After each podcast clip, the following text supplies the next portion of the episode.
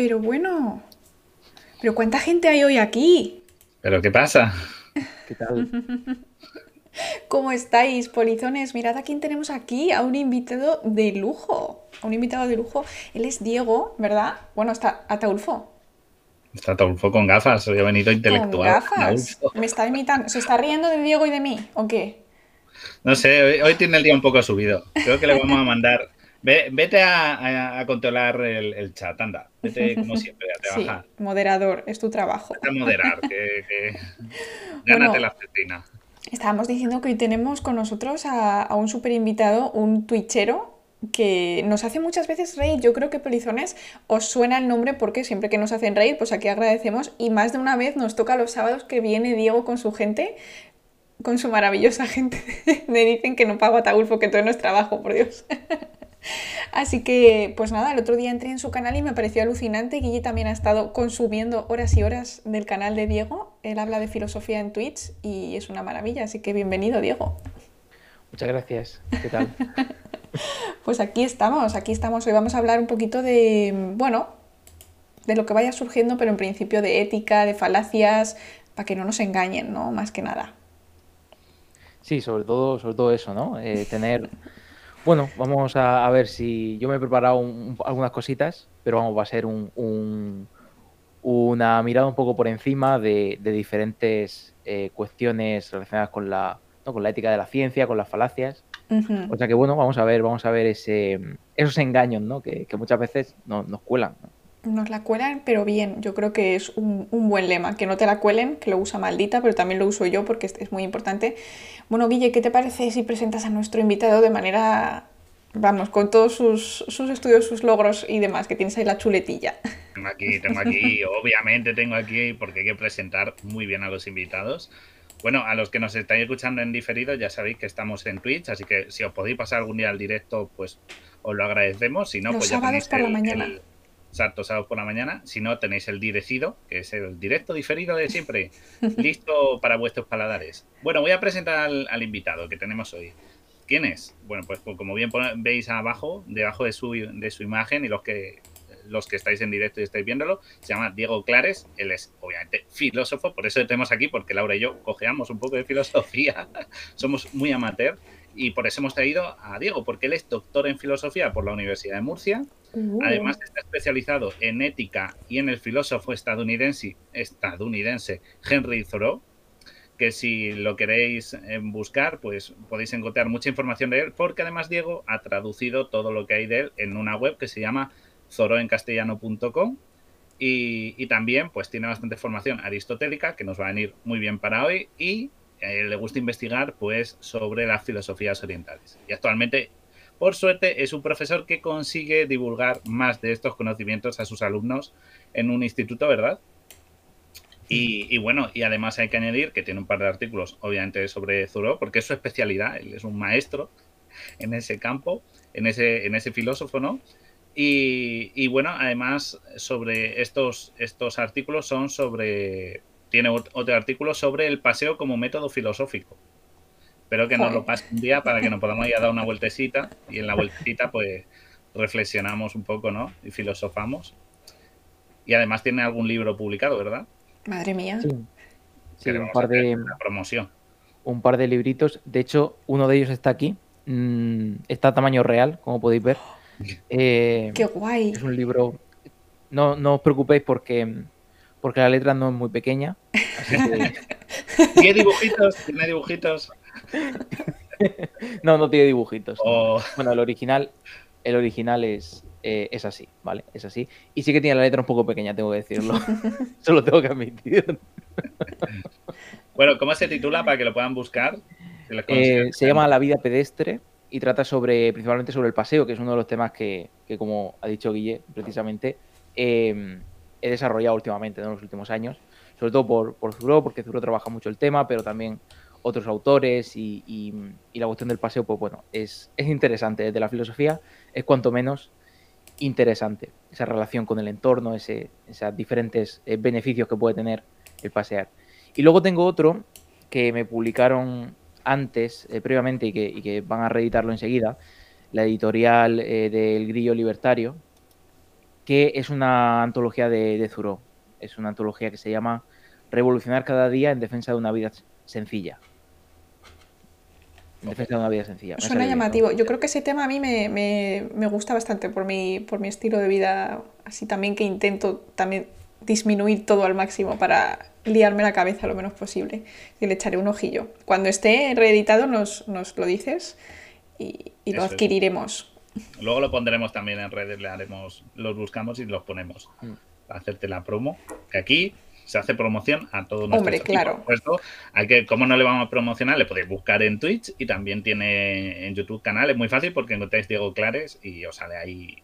Uy, A la- a la en primera. Google, en Google te creas y te salen un montón de cosas de Diego. O sea, O sea, es súper fácil encontrarle. Diego Clares. Así que incluso si no queréis pinchar en los links y un día os acordáis, ah, estoy en Google, a ver qué busco, podéis buscarle.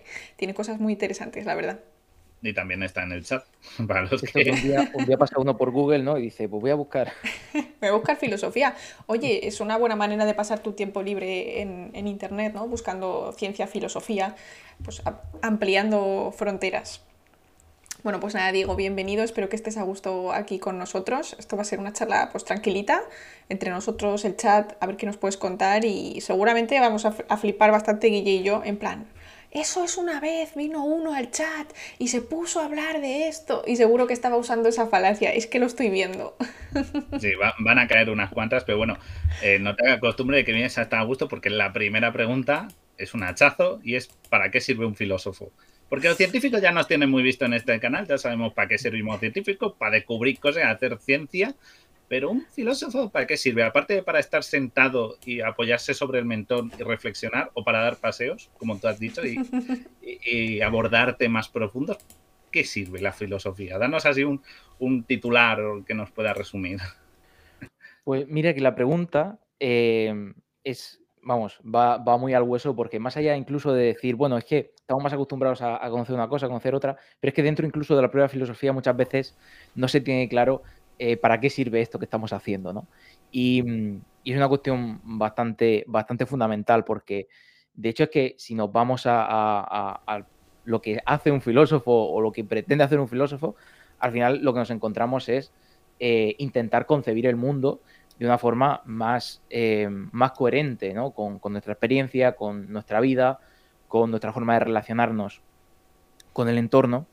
Y al final lo que pretende la filosofía en todo caso es eh, ahondar en el conocimiento, ahondar en el saber, ¿no?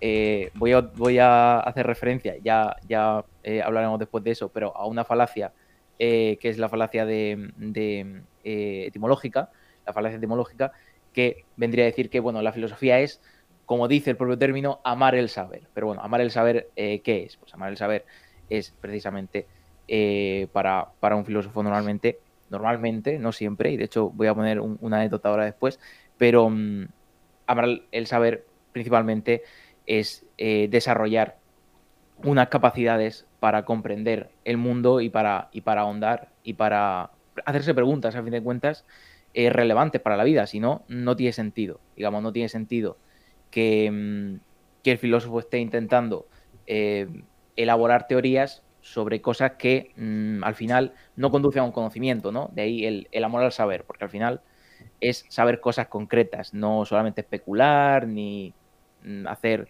eh, teorías que se quedan en el aire, ¿no? que muchas veces es lo que se entiende. Yo recuerdo cuando, cuando estaba defendiendo el TFG, no, cuando lo estaba defendiendo, yo no, cuando lo estaba def- defendiendo un, un amigo, eh, un compañero, que él hizo una, un trabajo eh, de corte muy histórico, que era interpretación sobre el pensamiento de un autor en concreto. Eh, a mí siempre, por cierto, siempre que hago algún trabajo me gusta mucho llevarlo al terreno más pragmático y al llevarlo a la aplicación, sobre todo aplicaciones eh, actuales. Pero bueno, no siempre se puede, pero, siempre que puedo, pues intento que el tema esté enfocado a, sí, hay una tradición, pero esto ahora, ¿qué, nos importa? ¿Qué, qué, qué relevancia tiene? Pero el trabajo de mi compañero era mm, puramente histórico, era interpretación de un autor. Tenemos un autor, eh, era eh, medieval, si no recuerdo mal, y, o renacentista, creo, creo que era renacentista. Y bueno, su interpretación de tal, vale. Entonces discutía. Y precisamente un miembro del tribunal le hizo la peor pregunta que se le puede hacer a alguien en esa situación, porque ese, esos trabajos están más que permitidos y más que bien vistos en, en la carrera. Le dijo, ¿esto para qué sirve? Ajá. O sea, en la pregunta del tribunal ya fue, ¿esto para qué sirve? Eh, claro, era un filósofo analítico que, bueno. ¿Y qué, respondió el pobre? Claro, la respuesta de mi compañero fue, eh, yo creo que fue brillante para la situación en la que se encontraba, que era de que le habían pegado, pues es un hachazo. Eh, la respuesta fue, mm, bueno, pues para nada, igual que toda la filosofía. y ya los dejo en su sitio, porque cuesta mucho en la carrera de filosofía, al menos desde mi experiencia, el, encontrar a alguien que te diga la filosofía es útil para esto. De hecho, incluso si uno se va a los divulgadores y se va mm, por ejemplo, hay un divulgador que se llama, bueno, no, no, debería haberme metido en, el terreno del nombre, porque se llama Darío eh, el clásico señor eh, eh, lo hemos intentado. de Albacete. El bien conocido por todos nosotros, Darío eh, Darío que es, em, creo que es argentino, eh, es un señor básicamente que, uno de tantos, no, no solamente él, que defienden que la filosofía tiene que ser inútil. Tiene que ser algo inútil, que no, mm, que no aporte eh, pragmáticamente nada porque lo suyo es eh, cuestionar ideas, hacerse preguntas, quedarse en el aire. Y yo creo que todo lo contrario, es decir, tenemos que buscar preguntas que sean útiles, preguntas que, nos, eh, que nos lleven a cambiar las formas de vivir, ¿no? A fin de cuentas. Yo por eso Em, estoy muy en la línea de filósofos como Thoreau, como, em, como todos los autores pragmatistas, los, em, los existencialistas también. Eh, todos esos autores me, gustan mucho. Aristóteles, que es un, es un filósofo que por mucho que se diga, no, su metafísica, la teología de tal, al final es un autor que está en, las cosas, está en el mundo y, quiere hacer cosas en el mundo, ¿no? Y se nota muchísimo esa, esa implicación con la realidad. Entonces, esa, toda esa vertiente de la filosofía a mí me, llama más, más la atención que solamente estar, no solamente, pero, pero lo que hacen muchos autores, que es más especular sobre ideas posibles o imaginables, ¿no? Pero podríamos verlo quizá esa, esa filosofía que no sirve para nada, entre comillas, un poquito con la ciencia básica, ¿no? Porque cuando a mí mm. me preguntan, oye, ¿y tú qué estudias? Bueno, pues yo, yo estoy aprendiendo cómo funciona una parte súper pequeña, específica de la célula. ¿Y eso para qué sirve? Pues para saber. Pues para Pues para nada. Pero ¿qué pasa? Que luego dentro de cinco años descubren que el cáncer está muy relacionado con una de estas proteínas. Y entonces ahí es cuando empiezas a construir, ¿no? O sea, como que entiendo que necesitas primero esa base para luego hacerlo mucho más aplicable. Em, a mi punto de vista, pero claro, o sea, aplicado a filosofía, yo ya me pierdo, yo lo traigo todo a mi campo. Mm. Sí, sí. A ver, en cierto sentido sí. Es decir, hay trabajos como este que hacía mi, mi compañero que son históricos y no sabes hasta qué punto tú estás estudiando lo que dijo Empédocles en el siglo no sé cuánto, perdona que se me, que se me ha olvidado de qué siglo es Empédocles, pues lo siento. error eh, fatal.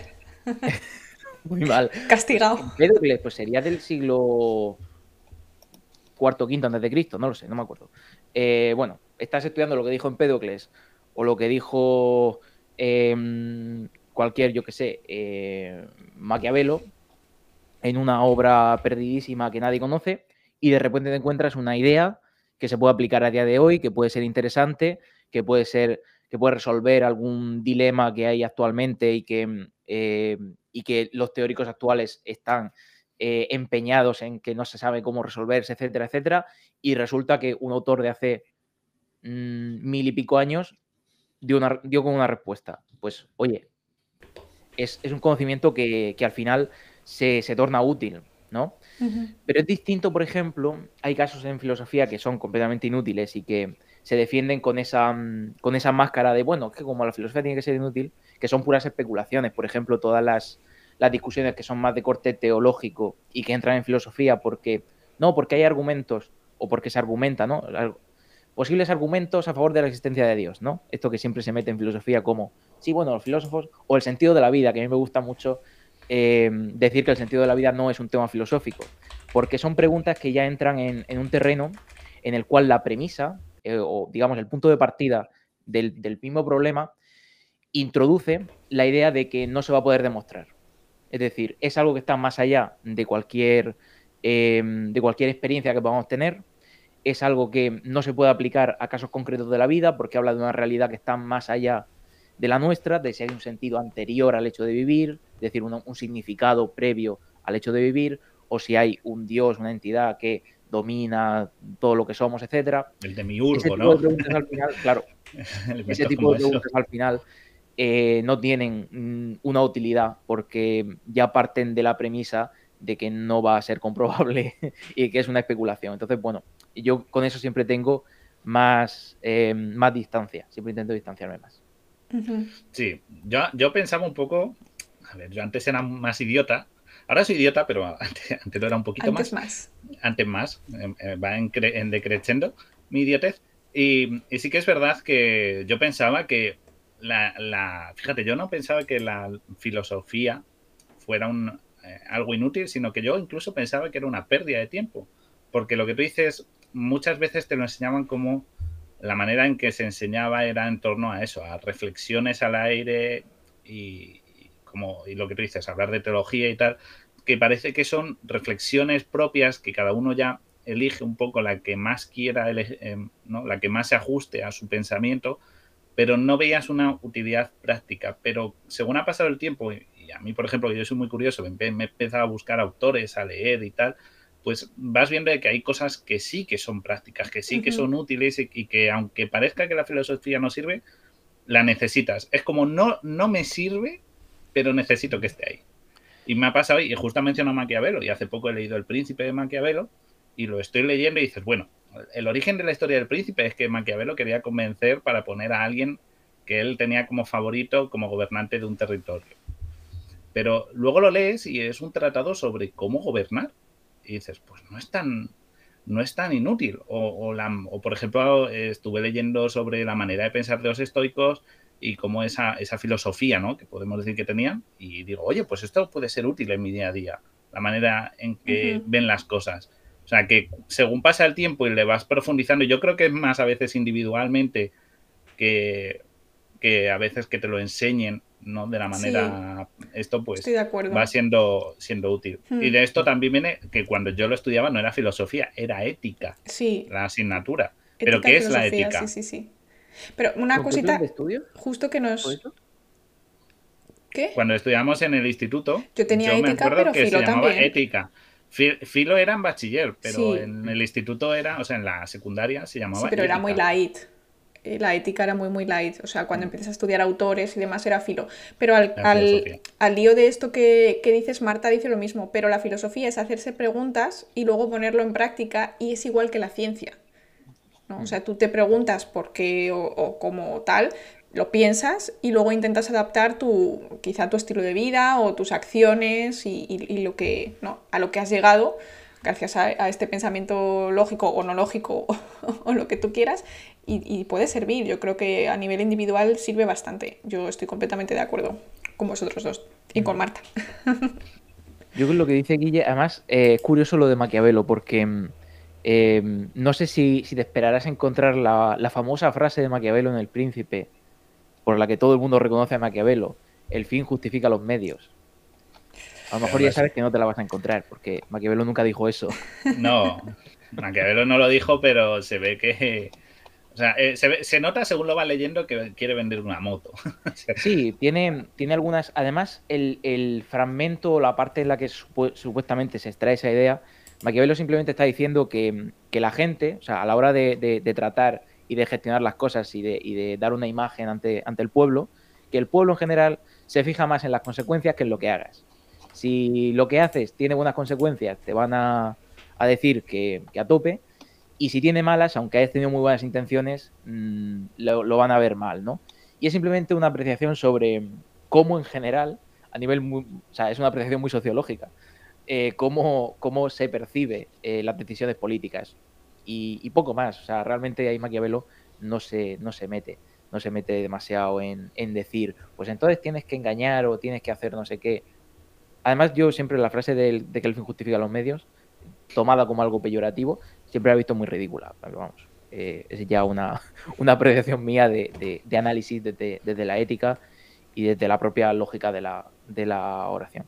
Uh -huh. Pero sí, yo estoy de acuerdo con, con eso de que de primero conocer, después aplicar, pero es que incluso hay, hay ramas de la filosofía que son directamente eh, problemas prácticos, ¿no? Es decir, en la ética la problemática es práctica, es qué debo hacer, ¿no? Aunque luego haya corrientes de la ética o interpretaciones de la ética que se basan más en, en aplicar valores, ¿no? O en decir, pues yo creo que este tiene que ser los valores, ¿no? entonces se, tornan más teóricas en un principio, pero, mm, o más hipotéticas en un principio.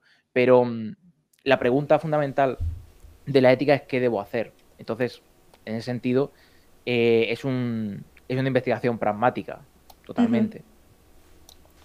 Claro, pero bueno, es que en ciencia hay muchísima ética. O sea, mm, absolutamente todos los experimentos que hacemos, a lo mejor no todos, no, en mi caso utilizando a lo mejor levaduras, bacterias, no tiene tampoco mucha repercusión, pero en cuanto ya te empiezas a meter que si animales, que si tal, tienes que, tener la ética, bueno, incluso la ética de qué publicar y qué no publicar y, y si tu experimento va a tener repercusiones buenas o malas, o sea, eso tiene que estar 100% presente en la ciencia y yo creo que es una asignatura pendiente en las carreras de ciencia aplicada, como, pues, como la nuestra, o incluso en los centros de investigación, que no haya charlas Igual que las hay de los peligros de, pues, eh, si trabajas con radiación, una vez al año tienes que ir a una charla de peligros de radiación. Si trabajas con virus súper peligrosos, pues lo mismo, para que te estén recordando todo el rato los riesgos a los que te expones. Pero en realidad no se mete nada de ética en el día a día de los científicos y yo creo que eso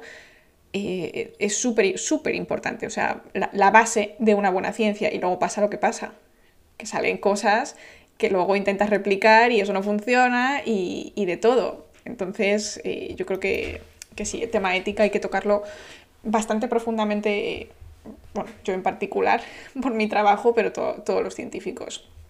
Y toda la nos dicen que en medicina la tienen y se llama bioética, pero es que en biología no existe. Y deberíamos tenerla un poco. Y, luego que la biología muchas veces, lo que tú dices, eh, Diego, el fin justifica los medios a veces en biología lo cogemos por las hojas y tiramos fuerte para, avanzar. O sea, hay veces que dices, ya, pero el fin justifica los medios. y eso nos da mucha carta blanca a los... yo creo que la biología es de los campos en los que está, esta máxima, ¿no? Y ahora hablamos, si quieres, de máximas y mínimos en investigación, ¿no? Como la ciencia y la filosofía van de la mano y la ética pero sí que es verdad que esa máxima muchas veces mm, se coge por, la, por las hojas, ¿no? Con el rábano se coge por las hojas y decimos, bueno, pues entended que es para algo bueno. Y hay mm. científicos que se escudan en eso y ya hemos tenido, por ejemplo, el caso de las aquellos de los gemelos, ¿te acuerdas, Laura? El de la que habían sido tratados con CRISPR-Cas. Ah, las gemelas, las mellizas las Gemelas, las mellizas CRISPR. y fue un poquito de eso, un poquito de, bueno, pero era es bueno, porque el fin justifica los medios y sale bien. Ah, Sí, bueno, pero fue ampliamente criticado por toda la comunidad científica. Fue criticado, pero la justificación para haberlo hecho. Para su cabeza, claro. En su cabeza era, ah, el fin justifica los medios. Es decir, que eso, que eso, esa máxima es muy peligrosa. Y bueno, de esto tú sabes más para decirnos, ¿no? Sí, sí. además, es un.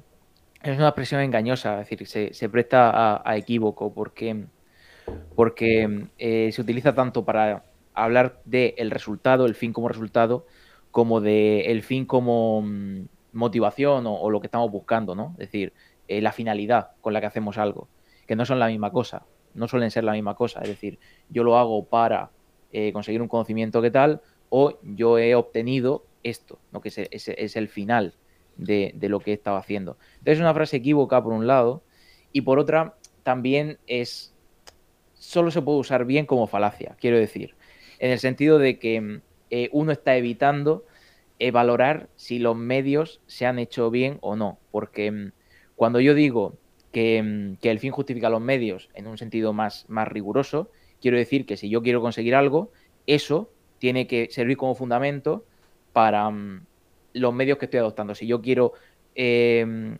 investigar o descubrir em, cierta cosa, cierta característica de Em, un animal en biología, pues eh, tengo que utilizar los medios adecuados justificados por lo que quiero conseguir. Pero claro, eso se usa de manera, de manera tramposa en el, ámbito, en el ámbito moral para decir, bueno, aunque mis medios se consideren que son, que son malos, como mi fin era bueno, no bueno, pero oiga, eso, es otra cosa. O sea, eso es otra cosa. Ahí está uno separando el, un fin específico o un, un resultado que quiero obtener de todo el proceso Y entonces ahí no se está justificando, porque si yo quiero obtener un conocimiento riguroso y, valioso tal, no puedo utilizar medios que, por ejemplo, estén eh, perjudicando o que estén eh, siendo, em, utilizando estrategias falaces, por ejemplo, o etcétera, etcétera. Es decir, eh, medios malos no pueden producir fines buenos, porque entonces lo que estamos consiguiendo eh, se contradice con todo el proceso que hemos hecho, que también es lo que estábamos, eh, lo que estamos realizando, las prácticas que estamos realizando, por tanto no se pueden defender las dos cosas. Es decir, yo no puedo defender, respetar a todo el mundo por medio de eh, masacrar a quien no me respete. O sea, quiero decir, ahí no tiene sentido decir que el fin justifica los medios, porque yo estoy pretendiendo conseguir un fin que no estoy respetando durante mis medios. No sé si, esto se entiende. Entonces, la estrategia es bastante falaz en ese sentido. Pero bueno, yo creo que nos queda, nos queda trabajo. hay, muchísimo, hay muchísimo que hablar de esa, de esa, de esa expresión. Por eso yo no quería meterme tampoco. Es, que es muy peligrosa, es muy peligrosa. Es peligrosa, sí. es peligrosa. Y bueno, eso sería una máxima. ¿Y, que, y si habláramos de un mínimo, ¿no? La ética de máxima y ética de mínimo, hay, mm. ¿qué nos podías aclarar un poquito de, de para entenderlo esto, que se dice muchas veces, es otro término que se usa así como hay unas máximas y unos mínimos, pero no, no lo profundizan. Yo creo que mucha gente no pasa el titular. Un poco en, tema, es un, es un tema espinoso, ¿eh? porque la distinción entre ética de máximos y ética de mínimos viene precisamente por el desarrollo de una especie de ética mínima o, de ontología que, mm, que básicamente lo que pretende es, bueno, eh, dado que y esto yo lo cuestiono muchísimo, dado que la ética es subjetiva y cada uno tiene sus valores, vamos a buscar algo que sea común a todos, ¿no? Entonces esa sería una ética de mínimos, una, una serie de normas más o menos em, aceptables por, si no todos, la mayoría de una comunidad o de, o de en general de, la, de la humanidad o de diferentes culturas, ¿vale? Dependiendo del ámbito, ¿no? Si nos vamos, por ejemplo, al ámbito político, sobre todo de política más internacional, estamos hablando de, una serie de, normas o de, valores mínimos como podrían ser los derechos humanos, ¿no? Si estamos hablando de, ámbito, por ejemplo, científico, pues podemos hablar de una serie de buenas prácticas que en todos los laboratorios pues hay que respetar o todos los investigadores tienen que respetar. Y eso sería una deontología, lo que llamamos deontología también en, todos los ámbitos profesionales hay una serie de códigos de, conducta, de buenas prácticas, que se supone que todo el mundo acepta más allá de que tengan, eh, de que yo soy cristiano y respeto los valores cristianos, o yo soy eh, musulmán y tengo otros valores, o yo soy eh, yo soy cínico y tengo mis valores cínicos. Bueno, pues, pues, pero usted tiene que respetar las buenas prácticas, tal, de acuerdo.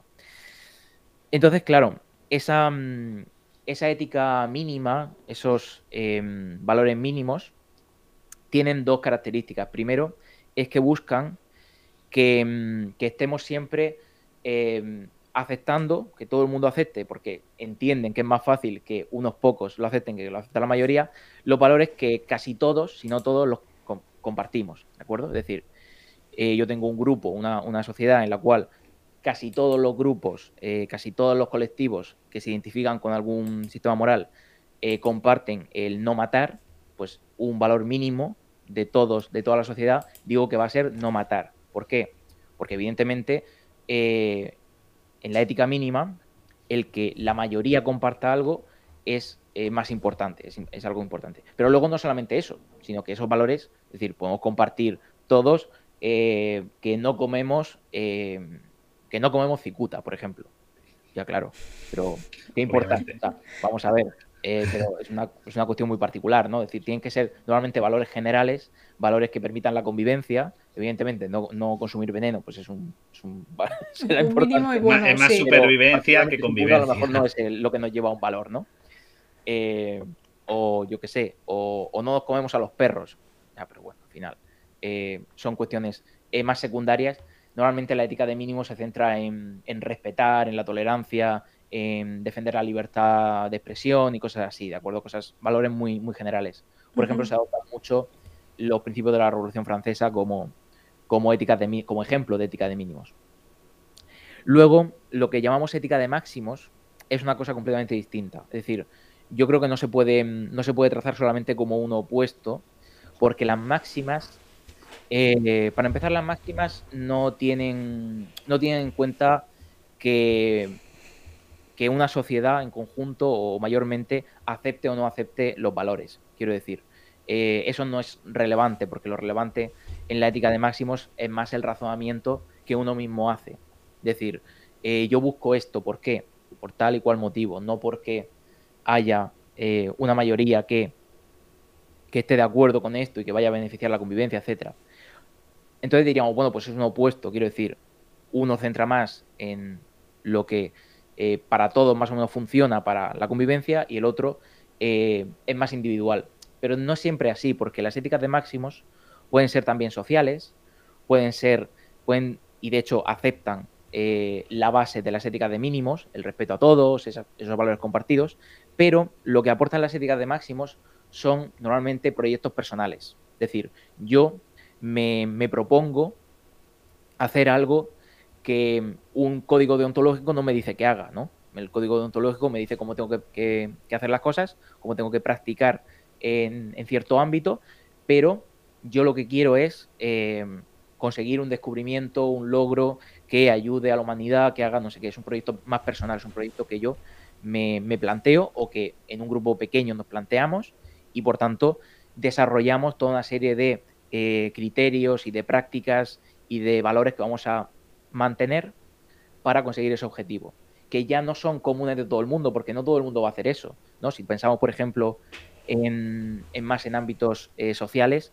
tenemos, por ejemplo, pues em, colectivos o, personas que quieren dedicarse eh, a la investigación científica, otros que se dedican a cultivar apios y otros que se dedican a proyectos sociales y a, hacer ONGs y, todo lo que sea, ¿de acuerdo? Es decir, cada uno de estos colectivos al final tiene su propia ética de máximos, lo que quiere conseguir y las prácticas particulares que ellos consideran que son mejores para, conseguir eso, que no son compartidas por todos y que no se pretende que sean compartidas. El que cultiva apios tiene su propia, su propia forma de, actuar y sus propios, eh, sus propios criterios, sus propios valores eh, que se aplican al hecho de cultivar apios y que no va a aplicarlo alguien que cree una ONG, porque en la ONG no se cultivan apios, así de sencillo. Entonces, la ética de máximos, aunque mm, em, sea diferente de unos individuos a otros, eso no significa que, mm, que, no, que no respeten las éticas de mínimos o que sean individualistas, para nada. Es decir, pueden ser individualistas, pueden serlo, pero no siempre. Lo, lo más habitual es que tengamos, pues eso, proyectos más particulares que no tienen por qué ser compartidos por toda la sociedad y que muchas veces también repercuten en un buen, en un buen funcionamiento eh, social y, cultural, ¿no? Que, eso en la ética siempre es una cuestión fundamental, al menos desde, y yo hablando siempre, desde la perspectiva aristotélica, por supuesto. Porque, claro, alguien a decir que no, porque la ética cínica, o no, porque la ética de eh, Platón dice que no sé qué, o porque la ética em, mm, Mm, utilitarista, tal, pero desde un punto de vista aristotélico, que es el que más ha dominado casi toda la, tradición de, la ética y que tiene un sustento más fuerte a nivel argumental, porque Aristóteles se basa en, un análisis de la propia naturaleza humana y en, un análisis de las necesidades que tenemos y de cómo desarrollar la vida eh, desde un punto de vista más realista desde la misma, ¿no? Eh, y desarrollando a partir de ahí las virtudes, etcétera. Eh, desde ese punto de vista, al final eh, lo que sucede es que somos animales sociales y la preocupación social siempre está, eh, siempre se entromete en las preguntas éticas sobre qué debo hacer. Desde el punto de vista aristotélico, siempre el, cómo me relaciono con los demás, qué aporto a la comunidad, qué aporto también a nivel medioambiental, podríamos incluir, aunque Aristóteles no, no, era una preocupación en su época, pero actualmente sí es una preocupación, ¿no? Y es una preocupación también de las condiciones en las que vivimos. Pues todas esas preguntas eh, se entrometen siempre en el, en el qué debo hacer yo, porque al final siempre me estoy relacionando con, otros de, una u otra manera. Y extrapolándolo un poco, un poco al mundo de la ciencia, esto, porque esto de los máximos y mínimos es un tema espinoso mm. y, y podríamos como tú has dicho, los mínimos son como generalistas y los, y los máximos son individualistas. Entonces, claro, si extrapolamos al mundo de la ciencia, por ejemplo, un ejemplo que bueno, que Laura y yo tenemos un programa y que es un, tema que siempre solemos abordar como la terapia génica, ¿no? O la, manipulación genética o edición genética, modificación genética, podríamos tener eh, como mínimo que es una ciencia que debe utilizarse para el bien de la humanidad, en eso toda la humanidad estaría de acuerdo. Cualquier ciencia que sea en pos de beneficio y de que bueno, no sé si todos, No sé si todos estarían de acuerdo, porque al fin y al cabo mucha gente piensa que, que modificar el genoma pues eh, que tocas algo sagrado, ¿no? Porque siempre, siempre nos lo dicen en el chat, estás jugando a ser dioses, estás modificando el genoma de una el bacteria. Sería, el mínimo deontológico sería intentar ser respetuosos a la hora de hacer estas ediciones y que solo fuera en casos de necesidad y de manera, y siempre hacerse de manera responsable, ¿no? Y luego tendríamos el máximo, que sería, por ejemplo, un, un santo, ¿no? Con sus, eh, con sus eh, cultivos editados genéticamente tremendamente eh, capitalista. capitalista, dañino, no que por el capitalismo sea malo, pero totalmente voraz a la hora de acabar con el medio, ¿no? De ser, y, ¿no? y con, y con el, también los herbicidas que utilizan compatibilizándose con esta edición genética, ese comportamiento más tal sería un ejemplo de un mínimo muy radical, pero es que por entre medias siempre hay unos que no, lo, lo refieres como muy polarizado, o máximo mínimo, pero luego hay cosas entre medias que en ciencia pues hay unos grises muy, muy, muy relativos. Turbios, sí, claro. Que no sabes dónde, no, dónde meterte. Al final sí que tiras a ese pues lo que a mí me viene bien, ¿no? El fin, o el fin justifica los medios o no los justifica según tú o, no, o incluso las leyes de ese país o los, lo que quiera sacar un instituto de investigación, yo qué sé, cualquier cosa. Ahí pues está, muy complejo y hay muchas cosas que no, no, hay una solución correcta. Y luego también en esto estaría asociado, yo creo, y ahí nos, nos corregir también un poco de la información sesgada que llega para que sea un mínimo un máximo. Es decir, eh, tú has puesto como mínimo no matar a la gente, porque oye, no matar, ¿sabes? Está mal matar a gente por la calle, no, no tal. Pero si yo con un razonamiento lo bastante convincente y, un, y una información sesgada lo bastante, bueno, adecuada, ¿no? Un poco ahí a, como Maquiavelo, que lo importante sean las consecuencias y no tanto como lo hagas, y juegues ahí a manipular y con unas cuantas falacias de las que vamos a poner ejemplos para, para, ¿no? para terminar de, de calzar esta, este, este razonamiento, esta idea, podrías llegar a convertir un máximo en un, o sea, eh, un mínimo, eh, convertirlo en un máximo o simplemente que no lo concibamos como tal? Sí, te refieres a si, se le puede dar la vuelta, ¿no? Y, la negación del mínimo convertirlo en un máximo, ¿no? Exacto. O un máximo, como sería, oye, pues mm, hay mucha población. Mm, si veis a alguien que tal, o lo cargáis. O mira, Mm, hay muchos presos, pues vamos a cambiar los 20 años de condena por directamente inyección letal para todos. O, a partir de cierta edad vamos a ejecutar a gente porque en vez de jubilación hay poca dinero para la seguridad. Uy, como nos está escuchando algunos, me da miedo que cojan la idea. ¿Vale? Pero, pero coger, algunas ideas distópicas, que es como funcionan distopías, estos máximos que se han generalizado, ¿no? Un 1984, un mundo feliz y similares, eh, máximos que sean mm, asimilado como, ¿no? Que eran algo como muy radical, aceptado e incluso convertido en unos mínimos coherentes. Hmm. ¿No? Sí, sí. Eh, sí, entiendo, por dónde vas. Sí, se, podría em, elaborar ¿no? Un, tipo de argumentación. Lo que pasa es que es difícil que sea una, argumentación sólida. Y evidentemente aquí hay diferentes concepciones de, em, sobre todo esto ya sería entrar en la metaética y en, cómo se argumenta dentro de la ética, eh, porque, mm, por ejemplo, la vertiente más, em, más aristotélica, más de, intenciones más realistas en cuanto a la argumentación ética, no permitiría hacer eso con, rigor. Pero una vertiente de interpretación metaética que se centre más en em, la subjetividad de los valores, en que mm, el valor moral es algo eh, que no se puede demostrar de forma racional, etcétera, etcétera, eh, sí que estaría completamente eh, a merced de hacer este tipo de cosas, ¿no? Incluso mm, con argumentos que acepta como válidos, aunque mm, evidentemente podemos decir que, bueno, son cualquier cosa, ¿no? Porque cuando uno dice que, que, la ética es completamente subjetiva, que todo depende de cada uno, de, etcétera, etcétera, pues, pues bueno, una cosa y la contradictoria pueden servir pueden servirle de la misma manera y entonces no tiene sentido. Es decir, Justo, es, incoherente. Justo dice Ghost en el, en el, chat, algunas cosas éticas o morales se pueden explicar desde la biología. Por ejemplo, el altruismo es útil como herramienta de supervivencia. O sea que sí es verdad que hay unos mínimos y que, como lo has dicho tú, somos animales sociales y que yo creo que por mucho que tú puedas decir eso que es subjetivo, eh, todo el mundo sabe que matar señores mayores está mal por muy bien que pueda venir económicamente para la sociedad. Entonces. luego, luego también hay, hay mínimos, muy mínimos, que es muy difícil de, anular, ¿no? Como eso, ejecutar a los, a los yayos porque mm, las pensiones no, son un gasto. Es, muy bestia, pero mm, y de nuevo, ¿no? Ya sabéis que cuando se entra en filosofía es muy fácil abrir esa trampilla que se llama política y empezar a hacer metáforas, ¿no? Entonces vamos a intentarlo evitar, pero muchas veces eh, nos sorprenden eh, que ciertos eh, ideas extremas llegan a tener apoyo y dices, pero ¿cómo pueden tal? Y dices, no, que se entenderían como máximos y al final dices, ya, pero es que es debido a tal, debido a la argumentación, a la atracción, a la manipulación, a la convicción, llegan a convertirlo en mínimo y dices, pues esta idea la gente la apoya, la votan, ¿no? Que dices, eh, sí, pues es que es lo que la gente vota, pero ¿cómo lo puede? Pues la gente lo vota, pues sería un poco eso, ¿no? Si queréis hablamos ahora porque me, me estás haciendo pensar en una falacia de la que voy a hablar ahora. Eh, pues, pues dale, dale, sin miedo.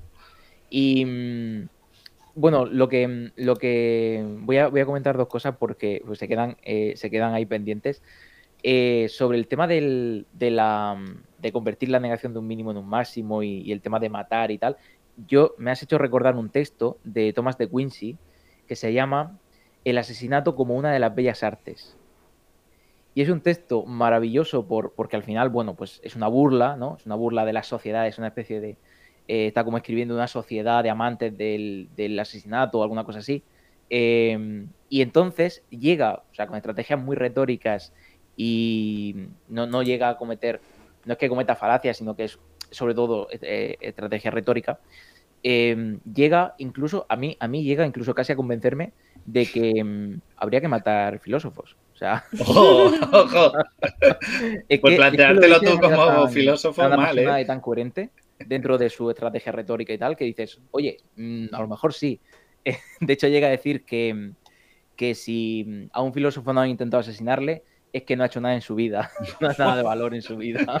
Bueno, si, quieres contar algún testimonio, este es tu espacio para saber si te han intentado matar alguna vez. Yo por el momento no soy un gran filósofo, tengo que, Bueno, entonces eso demuestra que todavía tienes mucha carrera por delante para mm, sorprender. En todo caso, podría ser, eh, podríamos interpretar que soy eh, un, buen filósofo para mí mismo por puro egoísmo, porque a veces estoy a punto de, matarme yo solo, pero por otros motivos no.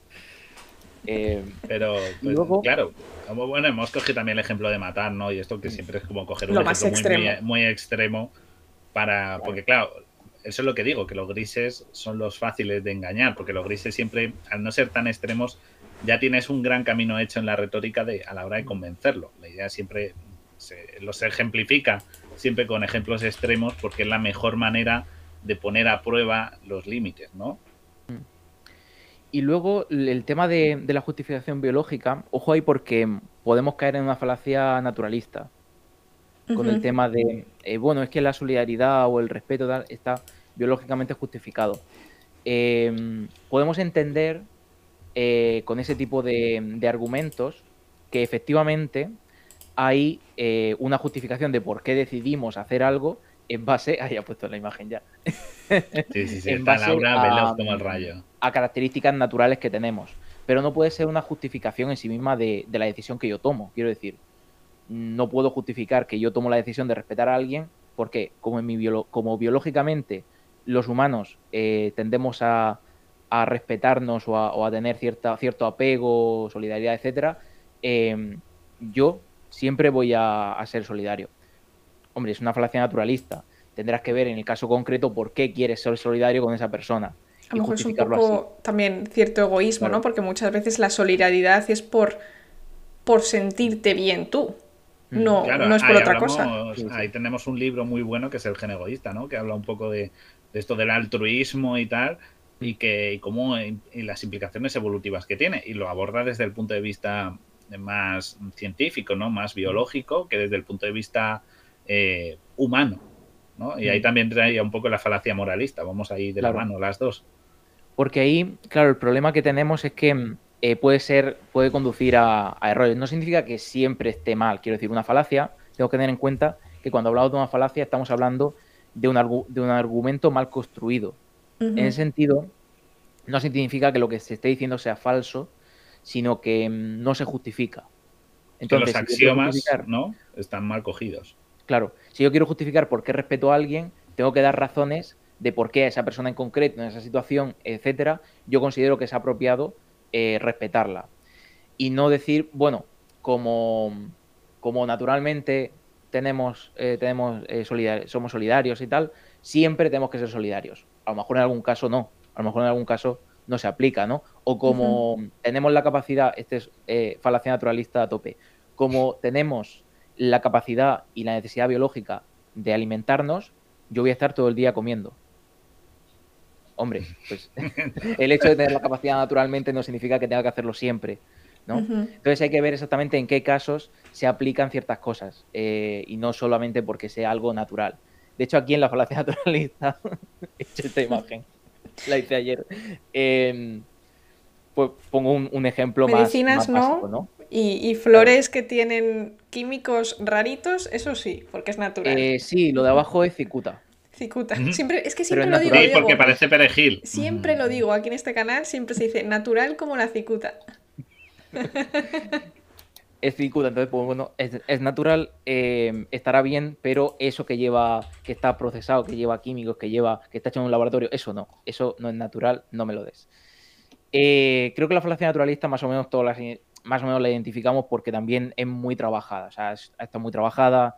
Em, los, autores, sobre todo los, los, empiristas británicos, le dan mucho bombo. Eh, Hume le da bastante bombo a la falacia naturalista y en general se estudia bastante y se incluso se acusa, yo, yo creo a veces injustificadamente, de falacia naturalista siempre que se ve alguna alusión a, la naturaleza, ¿no? Eh, uno está justificando o está diciendo que eh, tenemos que respetar la naturaleza o que tenemos que hacer tal por tal y cual motivo y de repente le salta uno, pero eso no será una falacia naturalista. Oiga, no se refiere la falacia naturalista a esto. Si la tengo muy vista, pero a veces también se confunde. Hay, cierto equívoco con el término naturalista. La falacia naturalista no es solamente porque algo sea natural, eh, que, también porque eh, es una aplicación, es la aplicación más habitual, sino sobre todo porque estamos haciendo un, salto de lo que es a lo que debe ser. En el sentido de que eh, algo es por sí mismo de cierta manera y por tanto debemos actuar en, en, consecuencia. Por ejemplo, otra aplicación de la falacia naturalista que no sería algo puramente natural sería, por ejemplo, con respecto a la ley la ley es así, por lo tanto debe ser así. La ley es, eh, dicta que em, tenemos que salir a la calle haciendo el pino, por lo tanto siempre debemos, debe ser así, debemos salir haciendo el pino y no se puede cambiar porque debe ser esa la ley, porque está así escrito. Eh, o bueno, con la ley. No voy a meter en ejemplo. Con la ley, bueno, con el ejemplo de la ley es bastante claro, ¿no? Eh, muchas veces es Claro, leyes injustas o leyes que cambian muchísimo. O que cambia la sociedad y la ley no avanza con la sociedad. Por ejemplo, que eso también es importante. Eso lo hemos visto. O por ejemplo, leyes muy agrupadas, o sea, muy, ¿cómo se dice? Leyes muy, muy establecidas como esto siempre es así. Y por ejemplo, un ejemplo que a mí me gusta mucho decir, no, las leyes es que son muchas veces tal y dice, bueno, estaba la ley sálica para la herencia, para que una mujer pudiera ser reina, cuando el, reinar era, era, por descendencia masculina y tal. Y por conveniencia se cambió a, se creó la ley sálica para la herencia de una, ¿no? Para que gobernara una mujer como reina. Y dice, ¿y, en qué se basaba? Simplemente en conveniencia, no tenían ni siquiera argumentación, simplemente era porque les venía bien a los que estaban gobernando en ese momento. Con lo cual, lo que tú dices, la ley es la ley porque eso es una falacia enorme porque muchas veces se cambia incluso más por conveniencia que incluso si sin argumentación propia. ¿No os ha pasado alguna vez a nivel más personal, por ejemplo, que estáis, estáis con alguien y, yo que sé, hace alguna, alguna burrada o hace alguna cosa o, de repente habla muy fuerte, ¿no? O molesta a alguien y dice, es que yo soy así, ¿no? Este, esto de decir, es que yo soy así. Eso es una falacia naturalista. O sea, que seas así no significa que debas actuar siempre, eh, que te salga natural o que te salga porque tú tienes ese carácter, no significa que no puedas cambiarlo de alguna manera. Eso pasa mucho con la gente muy sincera. Es que yo soy muy sincero. Uy, es que tienes una mm. cara hoy, chica. Guille, todos los días, bueno, todos los días. Cuando llegamos por la mañana a grabar, siempre, uff, vaya cara. ya, hijo, tengo espejo, luego, ya lo luego está la sinceridad y la confianza, ¿no? Confundamos también eso. También, también. Porque luego tal no tener filtro, eso también. Pero bueno, nos ha mencionado en el chat la homeopatía como la mayor falacia naturalista del mundo, ¿no? El Herbalife. Sí, estaba Podemos decir marca, ¿no? Porque no nos patrocina, así que... Sí, los remedios naturales, ¿no? Sí. Todo remedio natural es, es mejor que uno artificial, ¿no? Esa idea. O al revés. por ejemplo, las, las marcas de leche eh, diciendo que es natural, ¿no? Esto de, ah, la, leche natural. legislación alimentaria, sí. Mm. Entonces, bueno, eh, de hecho, en, el caso de, la aplicación de la falacia naturalista a cosas naturales, es porque entendemos que, por así decirlo, la naturaleza es de cierta manera y lo que nosotros hacemos no es, a menos que pues intervengamos, ¿no? Para, para tal. Entonces, la falacia naturalista aplicada al caso de la naturaleza o al caso de, por ejemplo, este de la cicuta tal, básicamente es que em, al ser la naturaleza algo interpretado como ajeno a nosotros, que es así por sí mismo, y lo que hacemos nosotros artificial, una serie de decisiones, ¿no? En esta aplicación sería, bueno, como lo que em, hace la naturaleza es por sí mismo y lo que hacemos nosotros tenemos que hacerlo tal, mejor lo que es por sí mismo que lo que nosotros eh, modificamos o tenemos que, em, hacer interviniendo en el, en el mundo, lo cual no tiene por qué.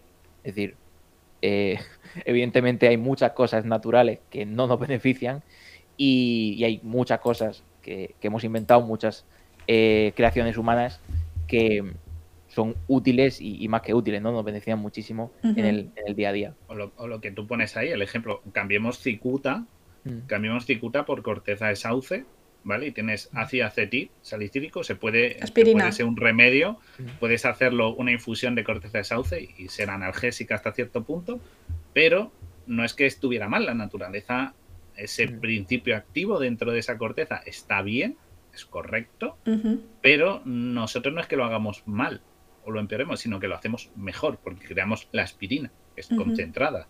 Entonces, eh, también hay que pensarlo así, ¿no? Como que para, luchar contra esta falacia, no solo pensar de que nosotros lo hacemos mal y la naturaleza bien, sino que a lo mejor lo que nosotros hacemos es mejor que la naturaleza. La tipo rotación de cultivos, cultivos especializados o incluso ya entrando en edición genética, pues al margen de las consecuencias y no pensemos en Monsanto, pero ciertas cosas las podemos solucionar cuando son fallos de la naturaleza o imperfecciones. O simplemente copiar una característica en, otro y así tienes todo lo mejor junto. y, eso no significa que no sea natural, porque que, la, medicina eh, no es natural, la medicina es lo más antinatural. Y hablo de medicina sencilla. Pero, oye, qué bien que te han podido eh, hacer un trasplante de riñón, oye, qué bien que te han podido coser esa herida, ¿no? Para que cierre rápido porque la cicatrización tarda sus días. Oye, qué bien que te hayan escayolado porque, oye, los huesos no se sueldan de un día para otro, entonces mejor que te pongan una escayola. Todo esto, oye, qué bien que te han dado un tratamiento para que no tengas hipertiroidismo, ¿no? Que o sea, la, medicina, desde poner una tirita a abrirte en canal y hacerte un tratamiento, una quimioterapia, es, antinatural de principio a fin. Y sin embargo, la gente no, no veo que, o sea, no veo que ataque a la medicina concretamente en, su conjunto, a la cirugía, por ejemplo. No, solo O sea, que luego también ahí entraría el moralismo, ¿no? Sí.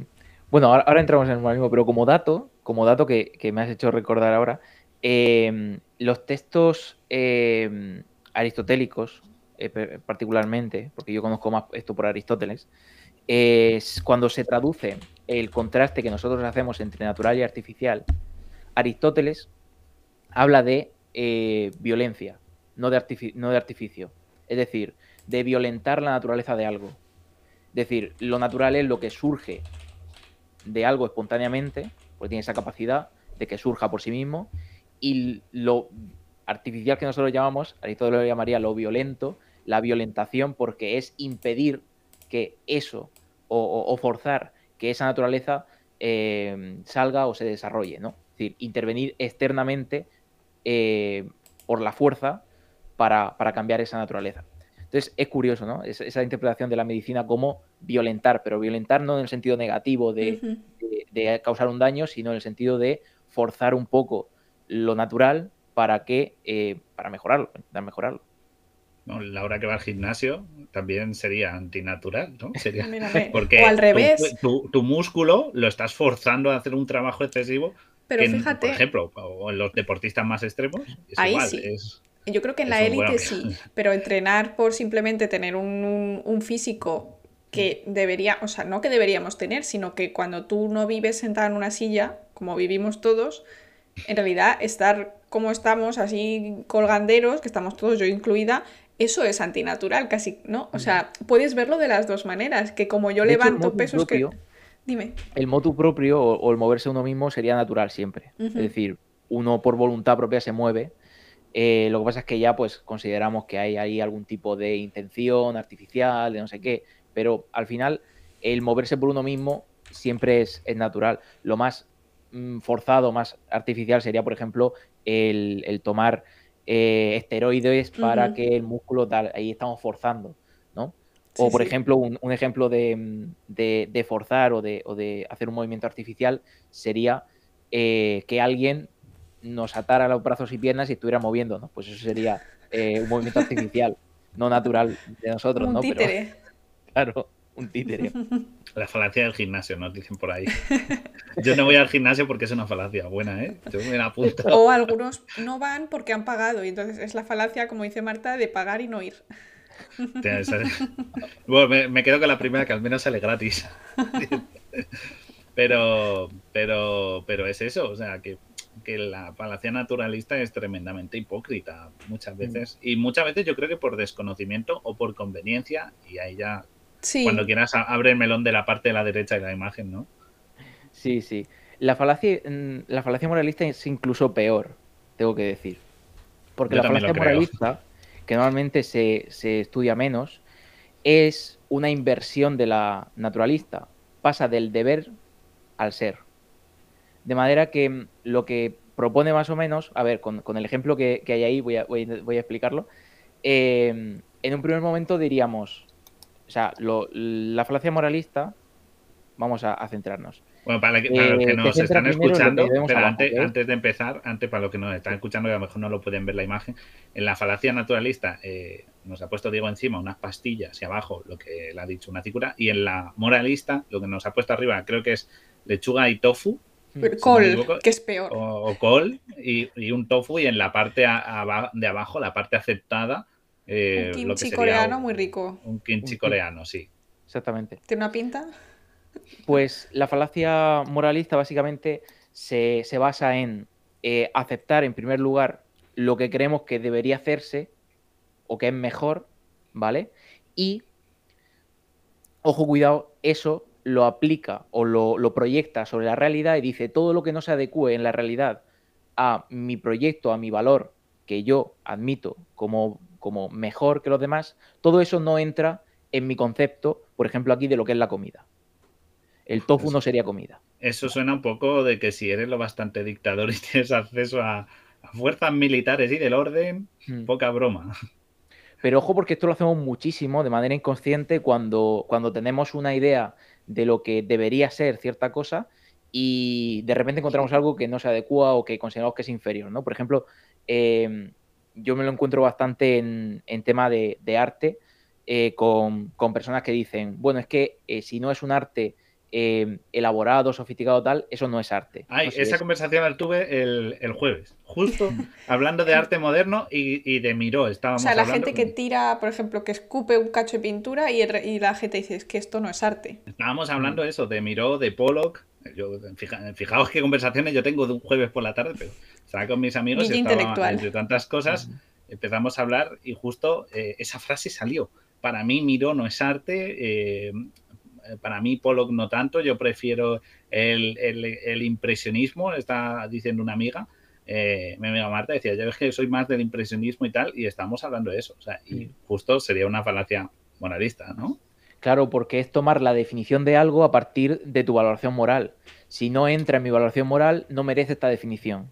Pero claro, es distinto definir lo que son las cosas eh, a partir de criterios objetivos, de criterios específicos sobre, sobre eh, cómo se producen, por ejemplo, cómo se produce una pintura o qué intención tiene o qué, en qué contexto se ha creado, etcétera, a valorar si para mí es mejor o peor y por tanto no merece el nombre de, arte. Son cosas distintas. Entonces, el mezclar el ser con el deber siempre es un, problema y, hay ejemplos en los dos sentidos, tanto naturalista como, como moralista. Yo lo he dicho, yo me, parece siempre que la moralista es, es la peor porque, porque conduce a, mm, a, mm, a, redefinir las cosas, a que en lugar de decir, pues eh, yo qué sé, yo me encuentro un libro de un youtuber y digo, mira, esto no es literatura. ¿No? El libro de un, youtuber no es literatura. Pero ten cuidado que eres, ten cuidado que eres youtuber y tienes un libro, ¿eh? Ten cuidado. bueno. Ojito, te estás haciendo la trampa. Claro, no, si yo lo entiendo perfectamente, que si tú no consideras a esa persona suficientemente profesional, no mm. vas a calificar, y a lo mejor ese libro, el mismo, lo escribe otra persona que no es famosa, que simplemente es conocido por ser autor, ese sí lo leerías, eso sí sería literatura. Claro, yo puedo decir, mira, es literatura, pero es una literatura que a mí no me gusta, o que yo no quiero leer, o es una literatura de calidad bastante baja en comparación con eh, Dostoyevsky, o etcétera, etcétera.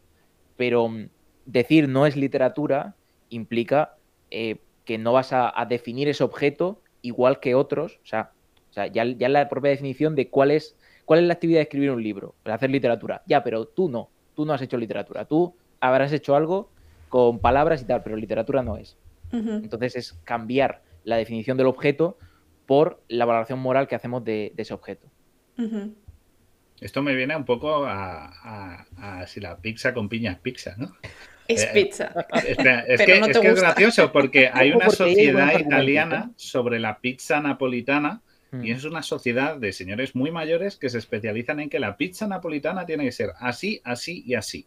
Y todo lo que esté fuera de ese diseño de una pizza con su masa fina, su tomate y su queso y tal, y no más y echa al horno así, no es pizza, es otra cosa. Se parecerá, es redonda, por encima tiene pero no es una pizza. Son muy puristas también los italianos con su comida. Eh, claro, nos han dicho por el chat que entonces un poco esta falacia sería como un poco expresar hacia afuera tu subjetividad. Sí, sí. El problema es, cuando la impones. Una vez que ya tienes formado una serie de valores, y esta es, es, la trampa de que hay muchas veces con el tema de la subjetividad de la ética. Nosotros formamos los valores, mm, y esto por supuesto habrá quien, quien lo discuta desde otras perspectivas, pero mm, nosotros formamos los valores cuando consideramos que un hábito es correcto o es la mejor forma de conseguir algo que necesitamos en la vida. Eh, si no es mediante eso, mm, no generamos valores. Los valores no caen de los árboles. Eh, no surgen porque sí dentro de uno mismo, eh, sino que surgen de considerar en nuestro día a día, en nuestra vida, en nuestros actos, que ciertas cosas son mejores que otras. Entonces, eso es lo que valoramos y a partir de ahí abstraemos lo que sería eh, el valor. ¿Qué sucede? Que cuando ya tenemos, cuando ya tenemos eso abstraído, lo que tengo que hacer es aplicarlo. Aplicarlo a nuestra vida. Y hay diferentes formas de aplicación. La falacia moralista es una aplicación que eh, violenta completamente otro ámbito muy importante, que es básico para la, para eh, la argumentación moral o ética, que, sería el definir las cosas, el estudiar las cosas hmm. desde otro punto de vista más, más empírico y más, em, más objetivo, ¿no?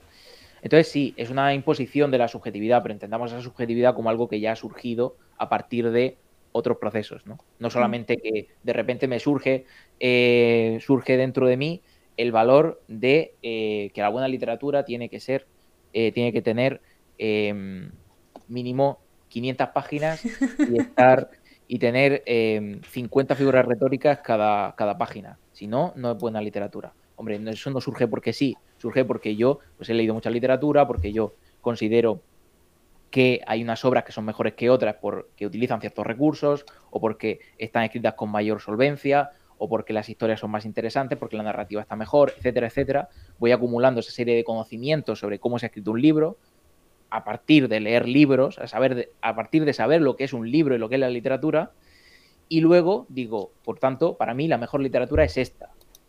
Por tanto, lo otro ya no es literatura. No, oiga, usted ha formado esa idea a partir de leer mucha literatura. Otra cosa es que al final usted valore más una que otra. pero no, no, no puede violentar esos ámbitos de esa manera. Claro.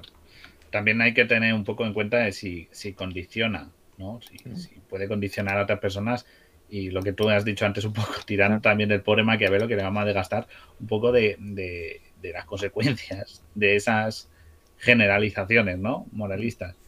Y, lo que también hay que decir es que estas generalizaciones moralistas que tenemos, que también pueden ser inductivas, ¿no?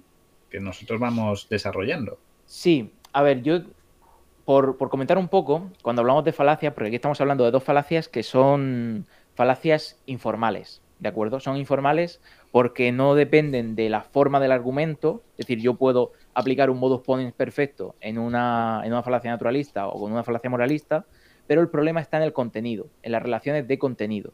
Es decir, que, eh, sin, o sea, que no puede deducirse directamente el deber ser a partir del ser, ni el ser a partir del deber, ¿de acuerdo? Entonces, esas falacias eh, informales que se refieren al contenido, no es lo mismo que hablar de falacias formales. Las falacias formales estamos hablando simplemente de que una regla de inferencia se aplica mal. Y en las reglas de inferencia, por supuesto, podemos encontrar eh, tanto deductivas como inductivas. ¿Vale? Entonces, cuando hablamos de, mm, falacias eh, formales de la deducción, pues podemos hablar de cualquier aplicación mal, mal hecha de una, de una regla, ¿no? Pues eh, una afirmación del, del, consecuente o una negación del antecedente, es decir, hay, hay bastantes ejemplos de, de, de reglas lógicas reglas lógicas mal aplicadas. Eh, por ejemplo, el caso de la, afirmación del consecuente es que cuando yo tengo una implicación, digo, si llueve, el suelo se moja. Ejemplo clásico que todos los que han estudiado filosofías han leído alguna vez. Si llueve, el suelo se moja.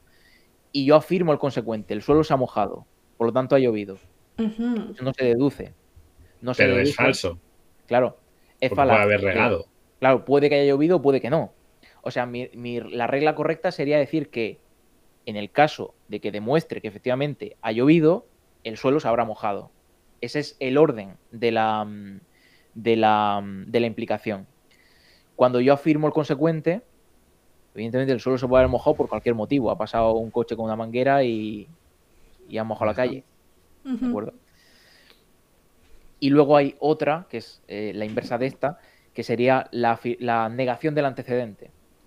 En el sentido de que si yo digo, el mismo ejemplo, si llueve el suelo se moja. Y yo digo que no ha llovido, por lo tanto el suelo no se ha mojado. Tampoco se sigue. Tampoco. Porque en ese caso el suelo se puede haber mojado por cualquier otro motivo. O sea, nada, nada me, dice, a menos que yo tenga otra premisa que dice, el suelo solo se moja si llueve. Ojo, porque esa es una, una, una implicación, pero al, revés. Es decir, en ese caso, si llueve, o sea, si el suelo se ha mojado es porque ha llovido. Porque solo si llueve el suelo se moja. El sí y el solo sí en la formalización lógica van al revés. Si yo digo sí, estoy señalando la premisa, o sea, el antecedente. Si digo solo sí, estoy señalando el, consecuente. Entonces, bueno, ahí en la formalización hay, hay muchísima eh, muchísimo que, ahondar, sobre todo porque en, el lenguaje coloquial usamos muchísimas expresiones que se pueden formalizar de maneras muy distintas y, a veces el contexto... Eh, es importante, claro. Si, el, si no tienes el contexto y coges una frase, o sea, si no sabes lo que han dicho antes, puede ser que estén hablando de, pues eso, de un señor regando y, y que no lo pilles, claro. Es así.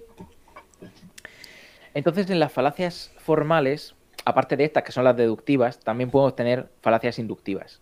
Que esto, ojo, porque mm, en las falacias inductivas a veces se introducen como falacias informales, pero por el simple hecho de que mm, se reduce las, em, la lógica formal a la deducción, cuando no es así. Quiero decir, formalmente también inducimos, lo que pasa es que la inducción hay mucho, hay mucho, eh, mucha campaña en contra de la inducción, eh, poniéndola como algo eh, perverso, que no llega a verdades absolutas, que no llega a tal, que no es rigurosa, que no es tal.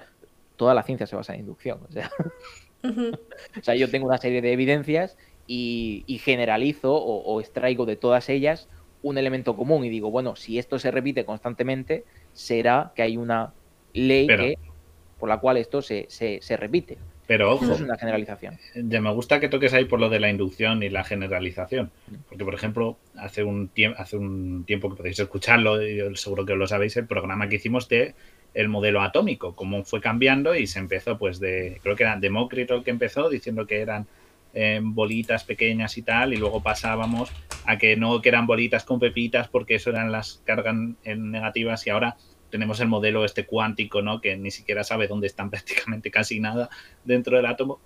Y, me gusta porque era inducción basándose en unas, en unas premisas, ¿no? En unas experimentaciones y lo llamamos ley o, modelo. Bueno, cuando se llama modelo, pero eh, no es una ley, pero un modelo que nos dice, establece que esto es así. No es una ley porque no explica el funcionamiento de algo, pero sí que es un modelo de decir, esto se establece que el átomo tiene esta forma y este diseño. Y es algo que fue cambiando, con lo cual, porque faltaban métodos para que esa inducción pudiera comprobarse. Mientras que, y, por eso decimos que estas leyes que tú has mencionado de que la ciencia se basa en generalización de, de bueno, ¿no? En basarse en unas premisas que, o algo que se repite mucho, y puede ser eh, totalmente errónea. O una ley no puede ser verdad porque falta tecnología o pruebas para demostrarlo. Sí, de hecho, eh, eh, un ejemplo clásico que es el que nos decían cuando éramos nosotros pequeños, que no se podían comer más de dos huevos a la semana porque los huevos tienen mucho colesterol y la gente que tiene colesterol tiene más ataques al corazón y después, o sea, y eso ya estaba como establecido como realidad. Entonces, si comes más de dos huevos a la semana, vas a tener problemas de corazón o de arterias, lo que tú quieras. Es una falacia. Es una falacia porque después se ha visto con el tiempo que el colesterol que adquieres de ciertos alimentos no tiene nada que ver con el colesterol que tú produces, que es el que al final te produce las obstrucciones arteriales. Es decir, te, faltaba conocimiento entre medias, simplemente se había hecho la generalización de colesterol malo, eh, huevos colesterol, pues ala, todo, sí, sí. toda la caca. También, también se podría decir eh, que es una falacia decir si tienes el colesterol alto, sufrirás un infarto, porque tú puedes sufrir un infarto por otro motivo y no tener colesterol alto, o tener colesterol alto y no necesariamente sufrir un infarto.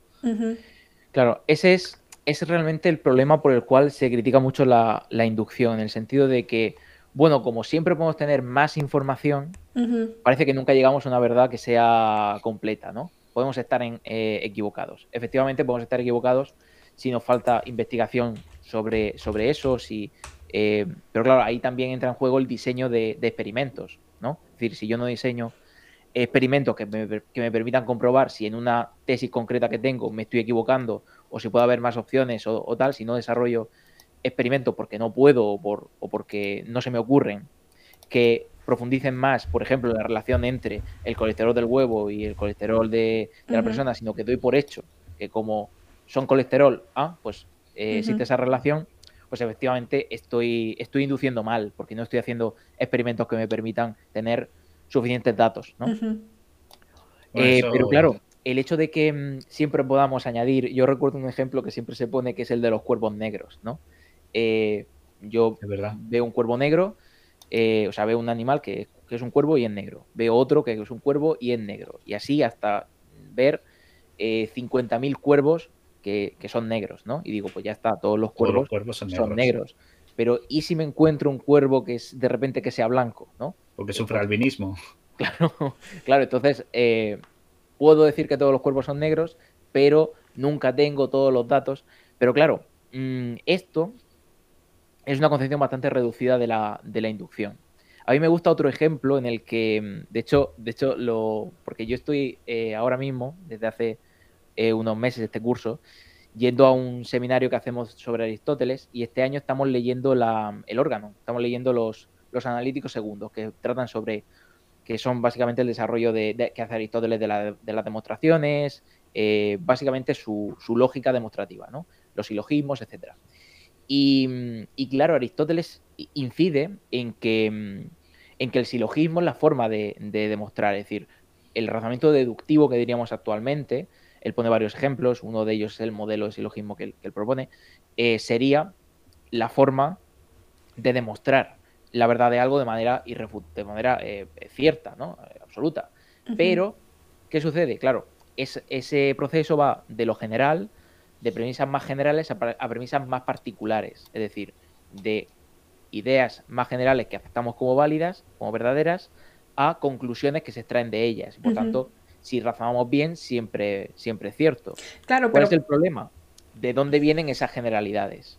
Entonces, Aristóteles siempre tiene en cuenta que la inducción es la contraparte necesaria para eh, poder extraer una serie de axiomas, de, ideas, eh, de nociones eh, previas para poder deducir después. Claro. Entonces, claro, ¿cómo funciona exactamente, exactamente esto de, la inducción? Yo tengo un, ejemplo que se nos ocurrió discutiendo en, a la salida del seminario. esto que hacemos los filósofos de que estamos rodeados de cualquier cosa, la tomamos como ejemplo, pues, pues se nos ocurrió el ejemplo de las papeleras yo veo un objeto y me dicen que es una, papelera. Una papelera metálica, es redonda, es tal. Me dicen, mira, otra papelera. Y veo que es, em, que es circular también, cilíndrica, ¿no? Em, que eh, es de plástico. Y otra, y así, ¿no? Y digo, mira, las papeleras son objetos cilíndricos. Porque todas las papeleras que yo he visto son objetos cilíndricos. Pues no estoy comprendiendo exactamente cuál es la definición de papelera. Porque si yo comprendo exactamente qué es una papelera, en vez de, eh, en vez de inducir que son objetos cilíndricos, tendría que, inducir que son objetos en los cuales la gente tira basura. Por eso mucha gente tira, tira, basura en el paragüero, sin querer.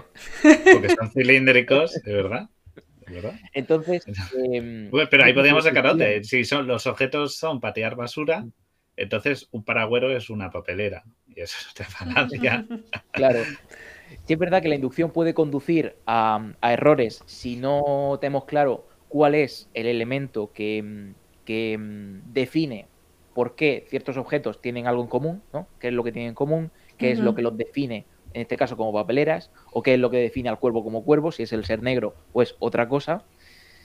Pero claro, siempre se puede comprobar, siempre podemos hacer deducciones y ir comprobando si efectivamente eso se cumple o no. Entonces, realmente esa demonización de la, de la inducción em, tiene que verse en la perspectiva de que, evidentemente, eh, se puede hacer eh, experimentos, se pueden hacer comprobaciones a partir de, em, de esas eh, verdades inducidas, ¿no?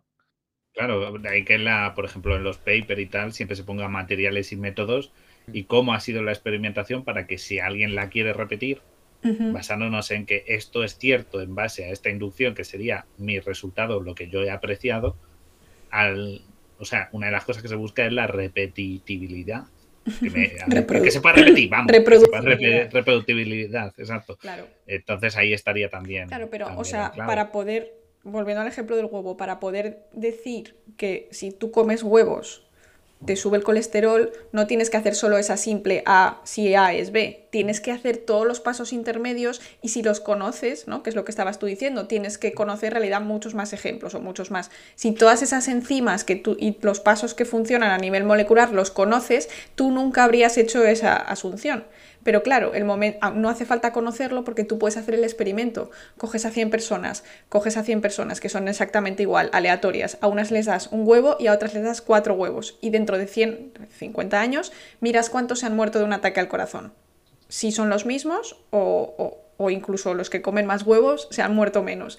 Eh, o sea, es un experimento que puedes hacer y no necesitas conocer todo entre medias, pero es verdad que conocer las cosas entre medias al final te hubiera facilitado pues esos 50 años de espera. Pues bueno, esto que, hemos estamos hablando de la Bueno, era pone muy difícil la verdad, ¿eh? Tal como lo pinta... Que las falacias, claro, que las eh, malas aplicaciones de la, de la inducción también son formales. Es decir, si yo hago una generalización apresurada o, injustificada, por ejemplo, yo eh, tengo, pues, eh, aquí tengo una estantería con libros, entonces cojo un par de libros y resulta que tratan sobre filosofía. Por tanto, digo, bueno, pues todos los libros de esta estantería tratan sobre filosofía. Hombre, pues habrá que ver si eso o no, quiero decir, quizá me he apresurado mucho a la, hora de generalizar, ¿no? A lo mejor cojo el siguiente y trata sobre cultivo de berenjenas, pues, pues puede ser. Tienes muchas facetas, Diego, en tu, biblioteca. Claro, pero habrá un número de libros que más o menos te puedan llevar a una dirección más o menos correcta. No hace falta mirar todos los libros o todas las papeleras. y todos los si para el 90%, si entro en una biblioteca enorme y yo voy viendo que en todas las estanterías pues pone siempre filosofía, filosofía, tal, o, que no pone nada siquiera, pero yo voy viendo los libros, cojo libros de una, de otras estanterías hasta que llego a más de la mitad de los libros de diferentes estanterías de toda la biblioteca y resulta que todos tratan sobre filosofía, pues a lo mejor son de filosofía, a lo mejor es una biblioteca solo de filosofía. Sí, sí. Eh, por eso hay que tener mucho cuidado. Y más en este mundo, ¿no? Que vimos de fakes, de mentiras, de, bueno, ya sabéis, de conspiraciones que no intentan vender. Muchas veces se basan en eso, en, inducción de unas pruebas medianamente de aquella manera para conseguir convencer de que esta teoría conspiranoica es cierta, como hemos visto en los programas muy locos. Sí, o peor, como ha dicho Diego, coges dos libros y dices, todos los libros son de filosofía. Claro. bueno, es que lo he escrito en el, en el este, el cherry picking la falacia, no sé cómo se llama, de, bueno, pues que tú coges... Sí, cerezas o sí. Sí, que tú coges solo los datos que a ti te interesan para mostrar la solución que tú quieres.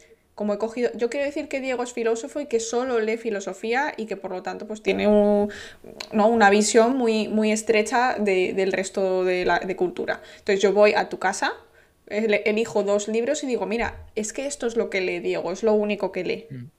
Pero claro, si, si, yo no doy al público la opción de ver el resto de mis experimentos, que es todas las estanterías de tu casa, a lo mejor justo el, de abajo es todo mm, política y el de arriba es todo cultivo de berenjenas. Entonces, efectivamente, es muy fácil engañar eligiendo qué tipo, qué tipo de, de datos muestras. Y eso es muy peligroso. Y no, es muy difícil ver que te han enseñado o no te han enseñado todos los datos.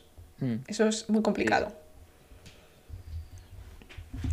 Ok, vamos pasando a las siguientes, porque tengo aquí un montón de, fotos muy ah, graciosas. bueno, una, mención antes, lo de distinción de falacia y retórico, ¿no? Que antes nos has dicho, ah, has mencionado. Sí, sí, porque, mm, a ver, cuando hablamos de falacias, de esto, de hecho, primero voy a, voy a comentar un poco clasificaciones de falacias informales, porque, de hecho, resulta muy difícil clasificar falacias informales, pero, mm, pero sí que eh, hay como algunas características comunes, ¿de acuerdo?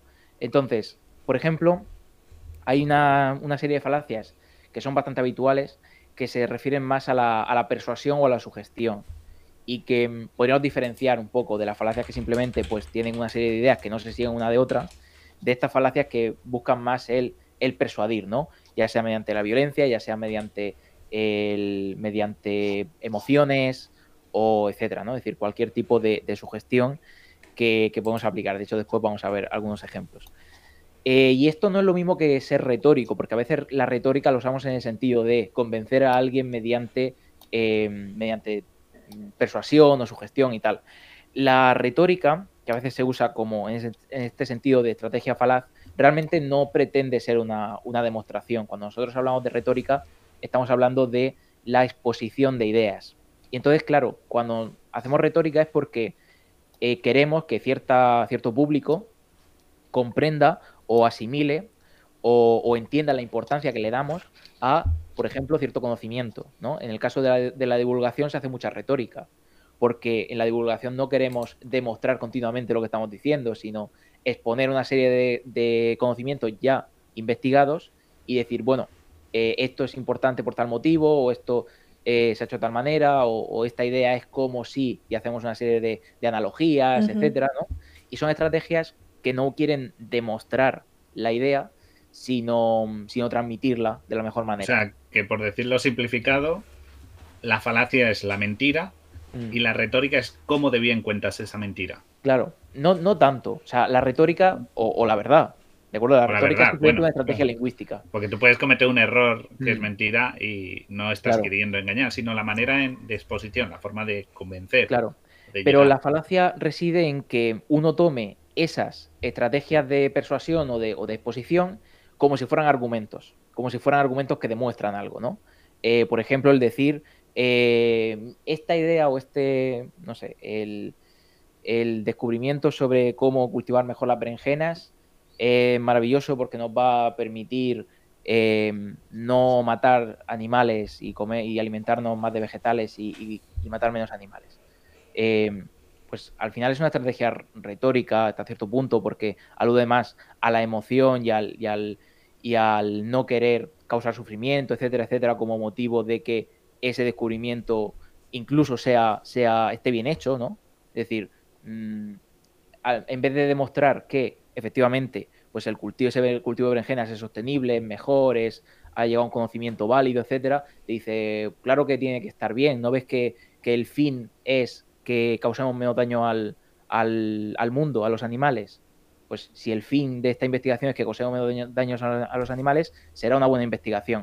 Eso es una, es una falacia eh, misericordia al final, porque, porque refiere más al apego, a la emoción, y, sería por, por, ese tipo de persuasión eh, que intenta o que elude eh, hacer la demostración, ¿no? En lugar de explicar por qué hay em, eh, un... No, es que...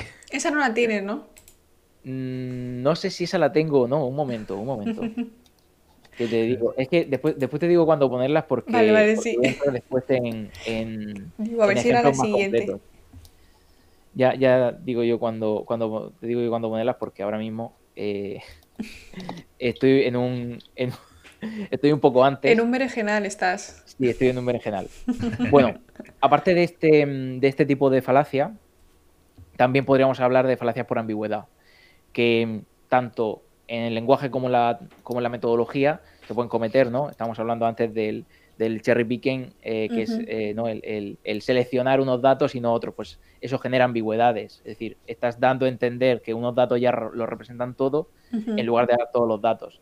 Eh, los antivacunas es, es, una falacia de ambigüedad, porque se basa en un estudio que demostraba que es el único que cogen, que es el de aquella persona, el investigador aquel que quería vender su propia vacuna y para eso hemos demostrado que las otras causaban autismo y todos estos efectos secundarios y cogió solo e, y los antivacunas se basan en ese, ¿no? En ese informe que existía, ese estudio científico, como, como la Biblia, como la máxima, y luego el resto de investigaciones que demuestran que las vacunas funcionan, no que son seguras. Que son seguras, no lo cogen. Con lo cual, eso sería un ejemplo de falacia de ambigüedad. Cojo lo que me hmm. interesa. Efectivamente. Y luego hay otro tipo de falacias que son las más generales que, podemos encontrar. De hecho, casi todas las falacias son más o menos así, eh, pero bueno, serían puramente eh, argumentos irrelevantes, es decir, eh, coger una serie de premisas que no tienen nada que ver con, lo que se va a, con lo que se intenta demostrar. Y de hecho no la he puesto como ejemplo, pero hay una muy, muy exagerada en este sentido que creo que se llama algo así como el arenque rojo, que es mencionar algo que directamente no tiene absolutamente nada que ver. O sea, llamar la atención sobre otra cosa que no tiene absolutamente nada que ver con el tema que se está discutiendo y que distrae, simplemente distrae la atención para que no te, para que no te tengan que, o sea, para que no te puedan refutar. Simplemente distrae la atención a, otra cosa que, de la que no se estaba hablando. Hmm. Eso es, es, bastante recurrente, la verdad. Eso, eso, yo lo he visto hacer en una discusión, ¿eh? Claro, en plan, oye, pero ¿has visto eso? Y estar, estar discutiendo con alguien de repente, oye, pero, pero te has enterado y te, y te, descoloca. Más bien, más que una falacia, yo creo que es una técnica lingüística, ¿no? Como de control mental para engañarte y sacarte del tema por unos segundos y dejarte vulnerable. Bueno, hay, algunas falacias que son un poco, un poco eso, control mental, ¿no? Van ahí a. Yo creo que podemos pasar a, a, los ejemplos. La primera que tenía por ahí era, era la del adbaculum. Vale, eh, falacia, falacia del argumento adbaculum. Sí.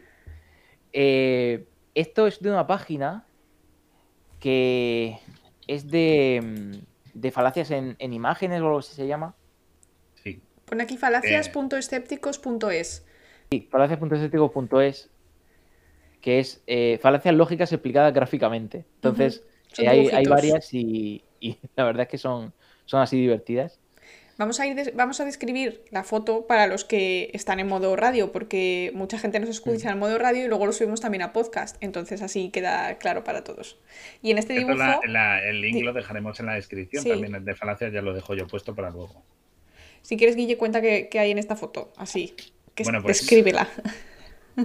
Pues lo que tenemos en la foto ahora mismo que estoy viendo, pues es un, tipo con un, un soberano cuchillo, un machete, y le está diciendo a un pobre ancianito que está ahí temblando, con, sacándole el dinero y le dice, eh, y sin duda usted elige la mejor opción, dice libremente, eh, que me está dando usted el dinero libremente, le recuerdo, y es bueno, libremente, pero tienes un machete que como se te cruza un cable, me, abren, canal al pobre ejército. Y claro, el, ejército da el dinero libremente. Entre comillas, claro. Sí, sí, es una decisión libre, pero claro, eh, eh, ya sabiendo que si no, pues la opción es que te, que te pegue un, machetazo, ¿no? Entonces, claramente ahí eh, libertad ninguna porque te está amenazando, ¿no? Está, está sugestionando, está haciendo que tomes una, una decisión en base a una violencia que quieres evitar. Entonces no significa que sea la mejor opción. O sea, no es darle el dinero ahí no es la mejor, no es... Eh, es la menos mala. Es algo bueno, una buena decisión. O sea, es una decisión para evitar que, pues eso, que te, que te pegue. O por ejemplo, eh, hay otro, otros casos más, más claros que son por, eh, esto típico de madre de tienes que llegar pronto a casa y si no te castigo, ¿no? O si, si no haces esto tal, te castigo, ¿no? Pues no es el motivo por el que tienes que hacerlo. O sea, llegar pronto a casa porque si no te castigo. O sea, no es, el, no es el motivo por el que tienes que llegar pronto a casa. O no es el motivo por el que tienes que hacer eh, los deberes, el que si no te castigo. Sino que hay una serie de razones por la cual esa es una buena opción. Pero ¿qué pasa? Que si no lo haces te voy a castigar. Como el, como el niño no va a entrar en razón con, argumentos muy pormenorizados de por qué es mejor para su vida que haga tal cosa o tal, muchas veces no, pues dices, pues eh, si no haces esto te castigo no es el motivo real. estas son las argumentaciones de, miedo, ¿no? Esto, esto se ve mucho en política, por desgracia, el de mejor nosotros, ¿no? Que lo otro. Mejor malo conocido que bueno por conocer. Mm.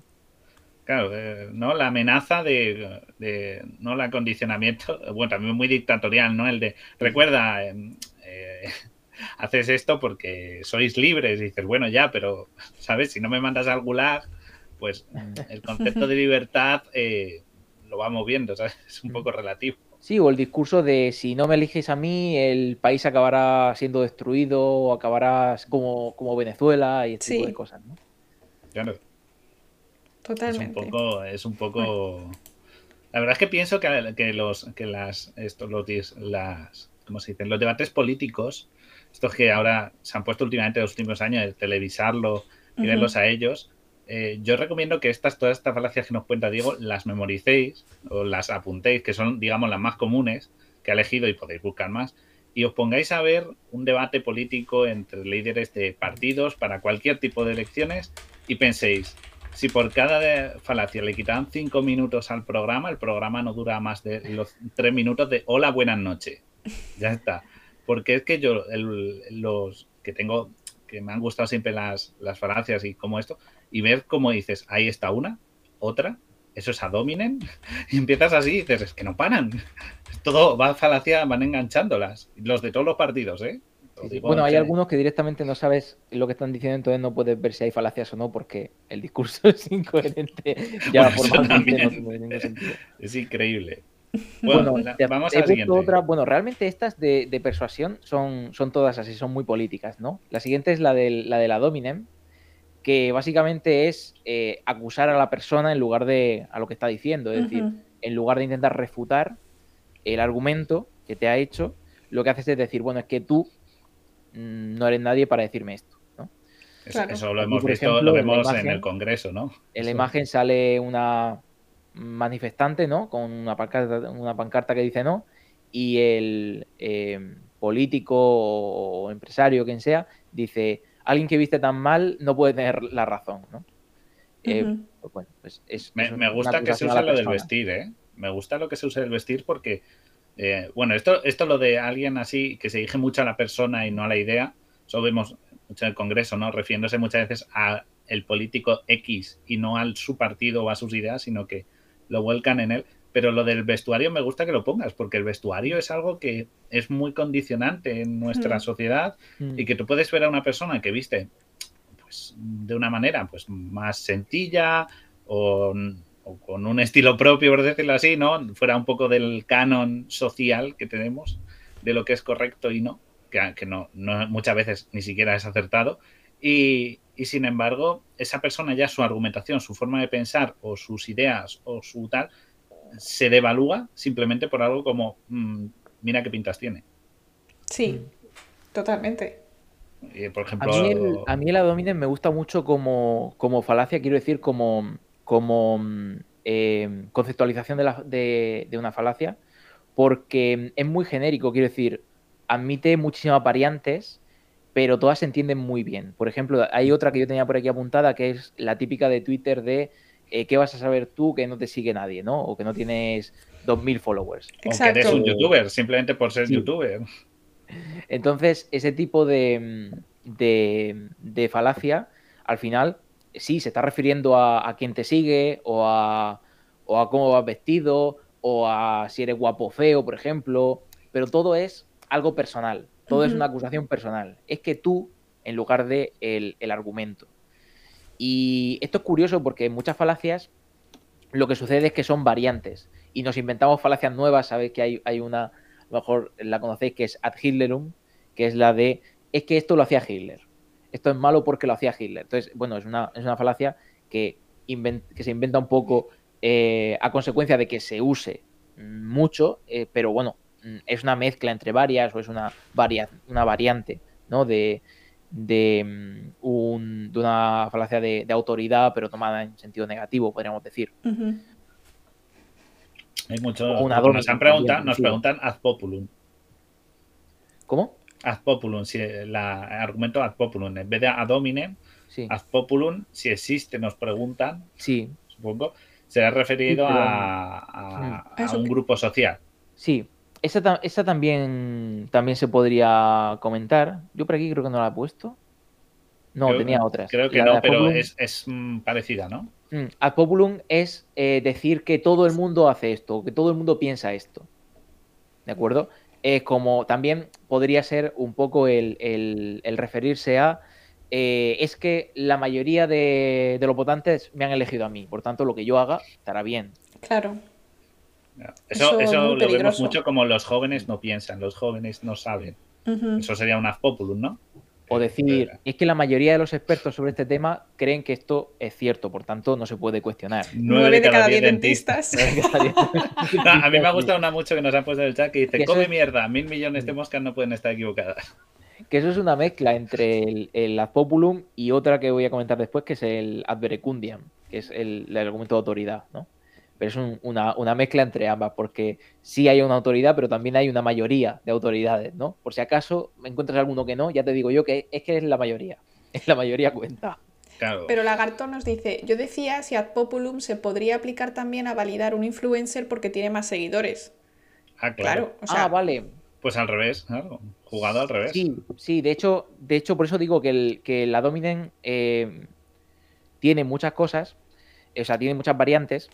Y en este caso, normalmente la Dominen es que se interpreta negativamente y el, ad populum tanto positiva como negativamente. Es decir, ad, ad, suele ser para refutar a alguien, para intentar refutar a alguien, decir, tú no vales porque tú eres tal. Mientras que cuando hablamos de la autoridad o de, o de eh, decir que alguien vale por que tiene autoridad por tal, es el argumento de autoridad. Em, el ad verecundiam. Pero el ad populum sí que se puede aplicar en este caso. O sea, se podría aplicar en el caso de que eh, nadie te sigue, por tanto. Em, y por tanto, pues lo que tú dices, porque nadie, nadie lo, lo, ratifica porque no te siguen. O sí, porque te siguen muchos, ¿no? Eh, en ese caso, es que ya depende mucho del contexto. Porque mm, el ad hominem, el ad hominem particularmente se refiere a la persona. Entonces, cuando yo digo mm, tú no tienes ni idea porque nadie te sigue, en el caso del ad hominem me estoy refiriendo a que mm, no tiene, no es una persona que, tenga, que haya logrado algo en su vida porque no ha tenido eh, muchos seguidores, que, que, eh, le guste lo que hace, o etcétera, etcétera, ¿no? Pero cuando digo que, mm, cuando me refiero al, ad populum, es más de, yo tengo razón, por ejemplo, porque mucha gente le ha dado like a mi, a mi tweet.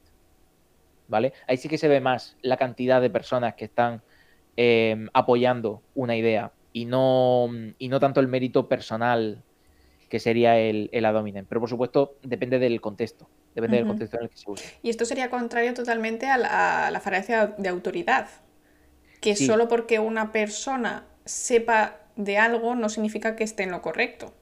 Claro. Y además la falacia de autoridad muchas veces se utiliza eh, sin ningún sentido, del, estilo de, pues bueno, mm, eh, En. Einstein, yo qué sé, Einstein Médicos por la verdad, son que médicos. Como era un, un científico sabio, por algo sería, ¿no? Eh, pues, Sí, sí. sí. Se ha usado muchísimo esa falacia en, en COVID, exactamente. Médicos que no tienen un conocimiento profundo, por ejemplo, de biología molecular, hablando de qué es o qué no es una vacuna de ARN mensajero. Mm. Eso es una falacia de autoridad, solo porque ellos se, hayan claro. llamar, llama- se hagan llamar médicos por lo que sea, no significa que, que tengan derecho a hablar de una cosa tan específica como biología molecular o como Mm. desarrollo de, de vacunas y hacerlo con autoridad, porque ellos usan su autoridad en algo en, la que, en lo que no la tienen, ¿no? También No, hay que tener un poco de peligro, ¿no? Hmm. También es, o sea, quiero decir, es una, una, una esta de autoridad, pero el problema también es, eh, también tenemos un poco culpa de toda la sociedad porque hay ciertos eh, ¿no? trabajos o, o profesiones que las tenemos más, valor, más valoradas. Entonces a un médico le creemos más que a un biólogo. No, o sea, no digo que un médico se equivoque, pero tiene, la falacia de autoridad también se impone sobre ciertos eh, también tiene un condicionante social, ¿no? Como lo de es abogado. Eh, los Sí, sí. abogados, wow, los abogados son tal. Y un filósofo, pues se le, mm, se le puede infravalorar frente a un abogado, aunque tenga más razón un filósofo que un abogado en un tema, ¿sabes? Mm. Y además hay que tener en cuenta que el, el problema de la falacia de autoridad es que muchas veces, incluso aunque la persona tenga autoridad para decir lo que dice, si no te desarrolla por qué lo está diciendo, simplemente es porque yo sé del tema, eh, no sabes eh, ni los motivos por los cuales eh, dice que eso es cierto o, o- o aplicado en el caso de un médico, por qué el remedio que te está proponiendo es mejor que otro, ni siquiera si para tu caso sirve, porque a lo mejor el médico pues eh, es súper especialista en lo que te está diciendo y sabe muy bien que en la mayoría de casos el tratamiento que quiere darte funciona, pero a lo mejor hay alguna condición, algún algún contexto en el cual pues puede ser perjudicial o tener efectos secundarios tal que tú no quieres para ti, ¿no? Y entonces, si no te da los motivos exactos, si no te informa correctamente de todo, eh, no sabes si para ti es la mejor opción o no. Entonces, mucho cuidadito con, con esta. La siguiente imagen es de, es del, es de la de autoridad, por cierto. Sí, argumento de haz, haz verecundia o de autoridad y sale un señor echándose vino por la cabeza y dice, como dermatólogo os juro que el vino tinto cura la caspa. ¡Viva Asturias! Y, ¿no? y está ahí con un, una- un, poco, un poco borrachillo aquí el amigo. Y es porque simplemente como es dermatólogo esto es cierto. Y no. O sea, y más, hay, bueno, eso lo hemos visto nosotros que siempre estamos viendo sobre científico, teoría científica, muchos eran estudiosos e incluso en, en ciertos campos eh, se tenía establecido que esto era así hasta que un científico revolucionó las teorías existentes. Y toda esa, ese grupo, ¿no? esa sociedad de científicos previa, eran gente con una autoridad enorme que pertenecían a la Royal Society o lo que tú quieras, pero hasta que llegó alguien y dijo, no, no, no, esto os estáis equivocando. Ejemplo, Darwin es el mejor ejemplo, ¿no? Que, que se tenía que la evolución o no se concebía de una manera hasta que llegó Darwin y dijo, mira, podéis ser toda autoridad que queráis y que esto es así, pero estáis equivocados. Y le costó, pero al final consiguió también eh, Ah, entonces- convencerles por su argumentación y por todas las pruebas que él mostraba en su origen de las especies, claramente. Que a día de hoy, pues eh, la mayoría de lo que él dijo sigue estando vigente. ¿sí? Pero de nuevo, fíjate, Darwin tenía mucha esto y ha habido que corregirle un poco de lo que hemos Muy claro. mencionado antes, ¿no? De que es inductiva en lo que él dijo, pero a día de hoy, gracias a genética, conocimientos de... ¿no? Sabemos que es- esas teorías suyas, pues, eh, se podían seguir mejorando. Claro, exacto. Tengo otra, por cierto, que no sé si hay imagen o no, creo que no, que es la del ad antiquitatem, que es eh, la falacia eh, que refiere a, mm, Sí, a, a que algo sea antiguo, es decir, eh, también es por persuasión. Ah, mira, sí, está ahí, está ahí. O sea, un señor que va a meter un, un gato en una hoguera, ¿no? Sí, sí, está metiendo un gato en un, en un Respeto, fuego es una, es una "Respeto, por costumbre muy favor". antigua. Yo es una costumbre muy antigua. Como lo de Sí, tirar la es cabra. ¿no? Y lo de, bueno, pues eh, Mm. los toros y ciertas cosas, pues ahí hay un poco también de, de esa Mm. falacia. Que sea tradición no quiere decir que, sea, que haya que hacerlo. Sí, sí. Y luego hay una serie de falacias eh, que yo creo que no he encontrado imágenes de estas. No, de estas creo que de, de ninguna, porque, porque son un poco más específicas. Y... Me está acordando de la de Ad Antiquitatem, esta, la de, la de es una costumbre muy antigua. Esto en todos creo que la hemos sufrido en nuestro ámbito laboral con la frase esto siempre se ha hecho así. Hmm. Sí, totalmente. ¿Quién nos ha topado con esa frase?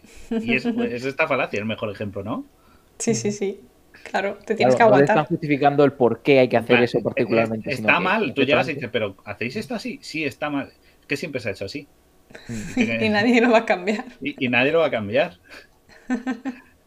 Esto también tiene cierta. Mm, o sea, son, son también eh, irrelevancias. Es decir, que se haya hecho siempre no significa que tengas que hacer ahora. Lo que pasa es que tiende más a. Mm, a, mm, a sugestionar, ¿no? Porque es como, esto es muy antiguo, tiene una tradición, tiene un, un tal. Y luego hay otro tipo de falacias que están muy relacionadas con esto, que son las de irrelevancia. Y claro, eh, en, las de. dentro de todo el espectro de las falacias irrelevantes, hay una muy particular que se parece a la de Antiquitatem, que es la falacia genética. La falacia genética básicamente es atender al, origen de algo, pero no tanto porque sea una tradición, sino porque originalmente era así. Por ejemplo, tenemos eh, típico de eh, esto no es una democracia, ¿no? Porque la democracia original se elegía a los cargos por sorteo. Entonces, como la democracia original ateniense hacían esto así y ahora no se hace, pues esto no es democracia, no se puede llamar, ¿no? Es decir, el lenguaje, evidentemente, sobre todo en, lenguaje se utiliza muchísimo, eh, cambia, los, conceptos cambian a lo largo del tiempo y hay otras formas de, desarrollarlos, ¿no? O, por ejemplo, eh, también a nivel personal se suele utilizar esto como eh, desciendes de una, de una familia que, hace, que hacía tal cosa, por tanto tú eres como, como tus padres, ¿no? Eh, no creo que sea buena persona porque eh, su padre es un delincuente condenado, por ejemplo, ¿no? Mm, y a veces pasa del revés. Claro. Entonces al final, en vez de juzgar lo que es o ese concepto o esa persona o lo que sea actualmente y, con, motivos ¿no? que, que, lo relacionen con el tema del que se está discutiendo, aludes a una especie de origen en el cual eh, ya lo fundamentas todo. No, no es que originalmente, pero claro, no tiene ninguna relevancia. Y no sé si esto entra aquí. Em, los humanos estamos también, bueno, se nos permite también cambiar de opinión. Y hay muchas veces que a gente pues, famosa que lleva pues, una trayectoria determinada, ¿no? Eh, dices, no, es que cuando hace eh, no sé cuántas temporadas tú decías que tal y ahora defiendes lo que sea, me da igual. Invertir esto o invertir en lo otro. Yo creo que, se, debe permitir también esto. No sé si esto entraría dentro de esta falacia, pero acusar a una persona por lo que se dijo hace muchos años, cuando, bueno, los, humanos, la sociedad evoluciona en, cuestión de cinco años, puedes cambiar de opinión extremadamente de un extremo a otro. vitales, sí, sí. Claro. Pues no sé si esto se podría pensar como una falacia de este tipo, es decir, una falacia genética, o más bien podría ser algún tipo de, mm, aparente contradicción, es decir, aludir a que hay una especie de contradicción, tal, o incluso un falso dilema. Yo creo que podría ser perfectamente un falso dilema dependiendo de cómo se enuncie, porque ahí estamos eh, introduciendo la idea de que no puedes decir, o sea, o, afirmas una cosa, o afirmaste una cosa antes, o, no, o afirmas esta ahora, pero las dos cosas no pueden ser, ¿no? Evidentemente hay un factor de tiempo, un factor de cambio que no estamos teniendo en cuenta, ¿no? Sobre todo posicionamientos intermedios. No puedes afirmar una cosa y después afirmar la otra.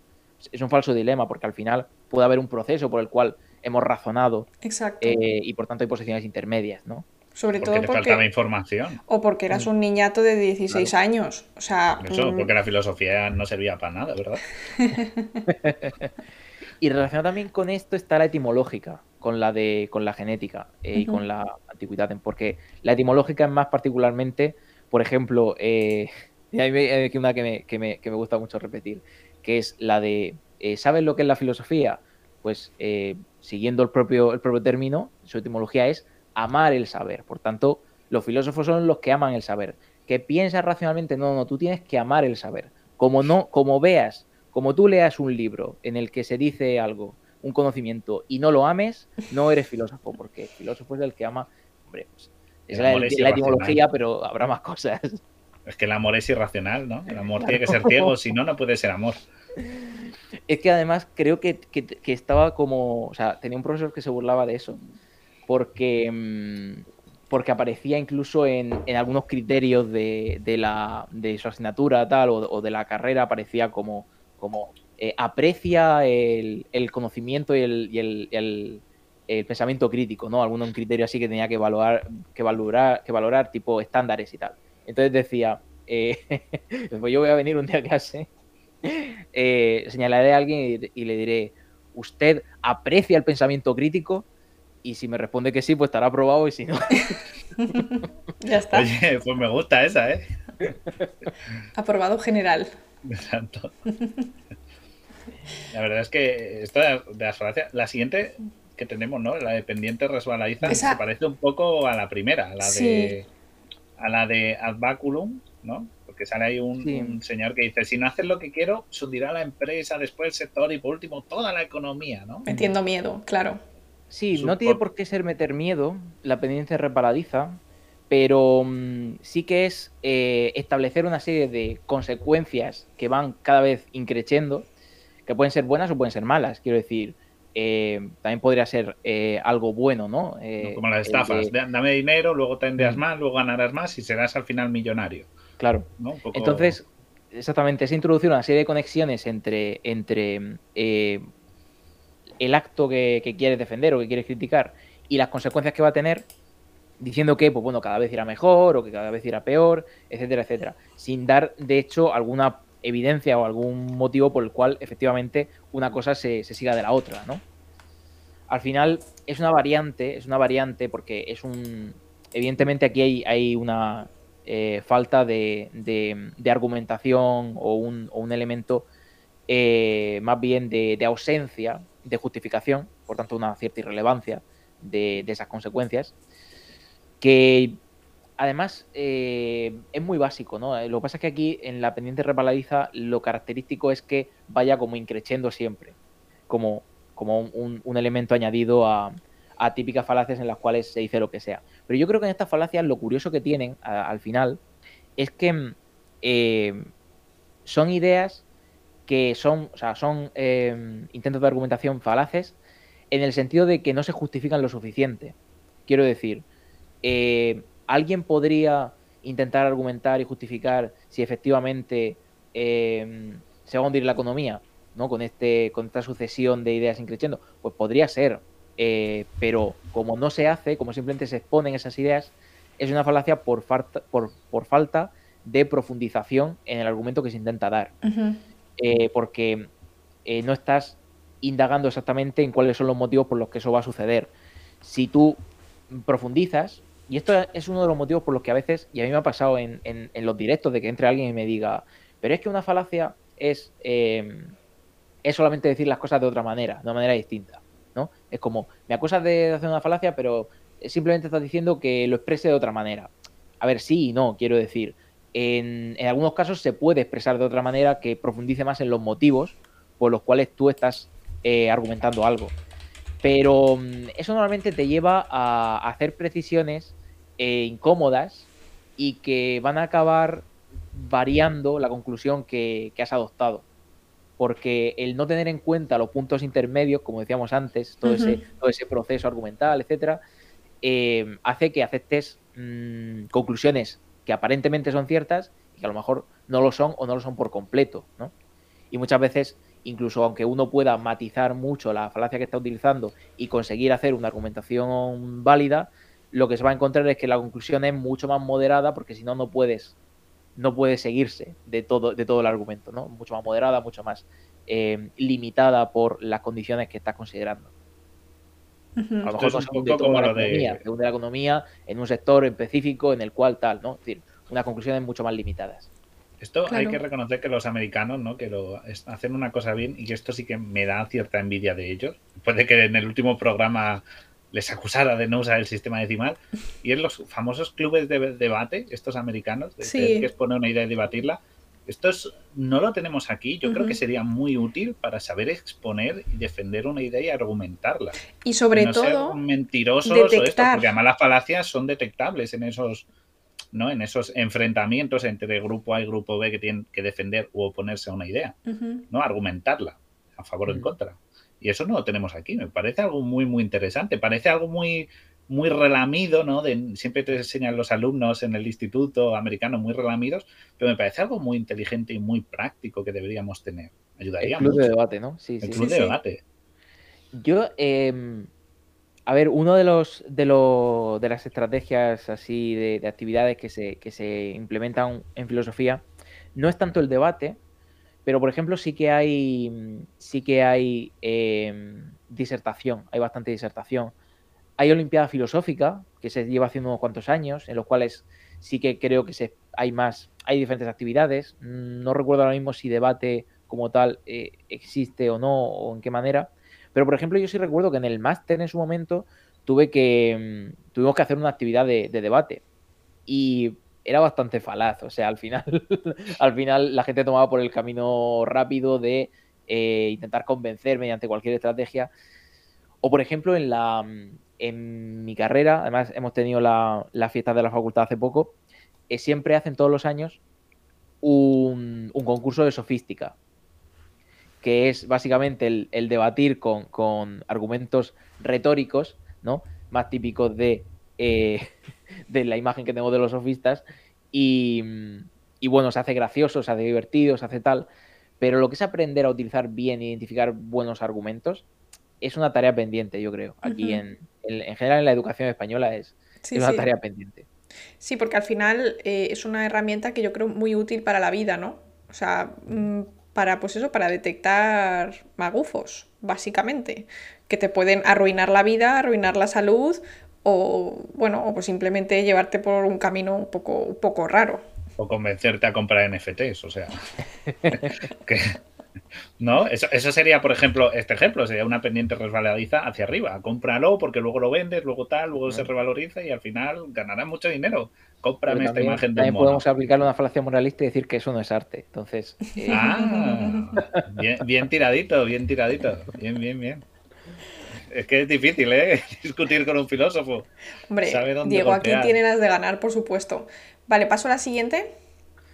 Bueno, esta, Aquí entramos aquí entramos en, ambigüedades y en, y en, sobre todo, tanto ambigüedades metodológicas como, como conceptuales. Y en este caso, una, una cierta, cierta ambigüedad en el sentido de que no se puede demostrar, ¿no? Aludir a que, ah, como no puedes demostrarme que esto sea ah, falso. Argumento ad ignoratiam. Ad ignorantiam.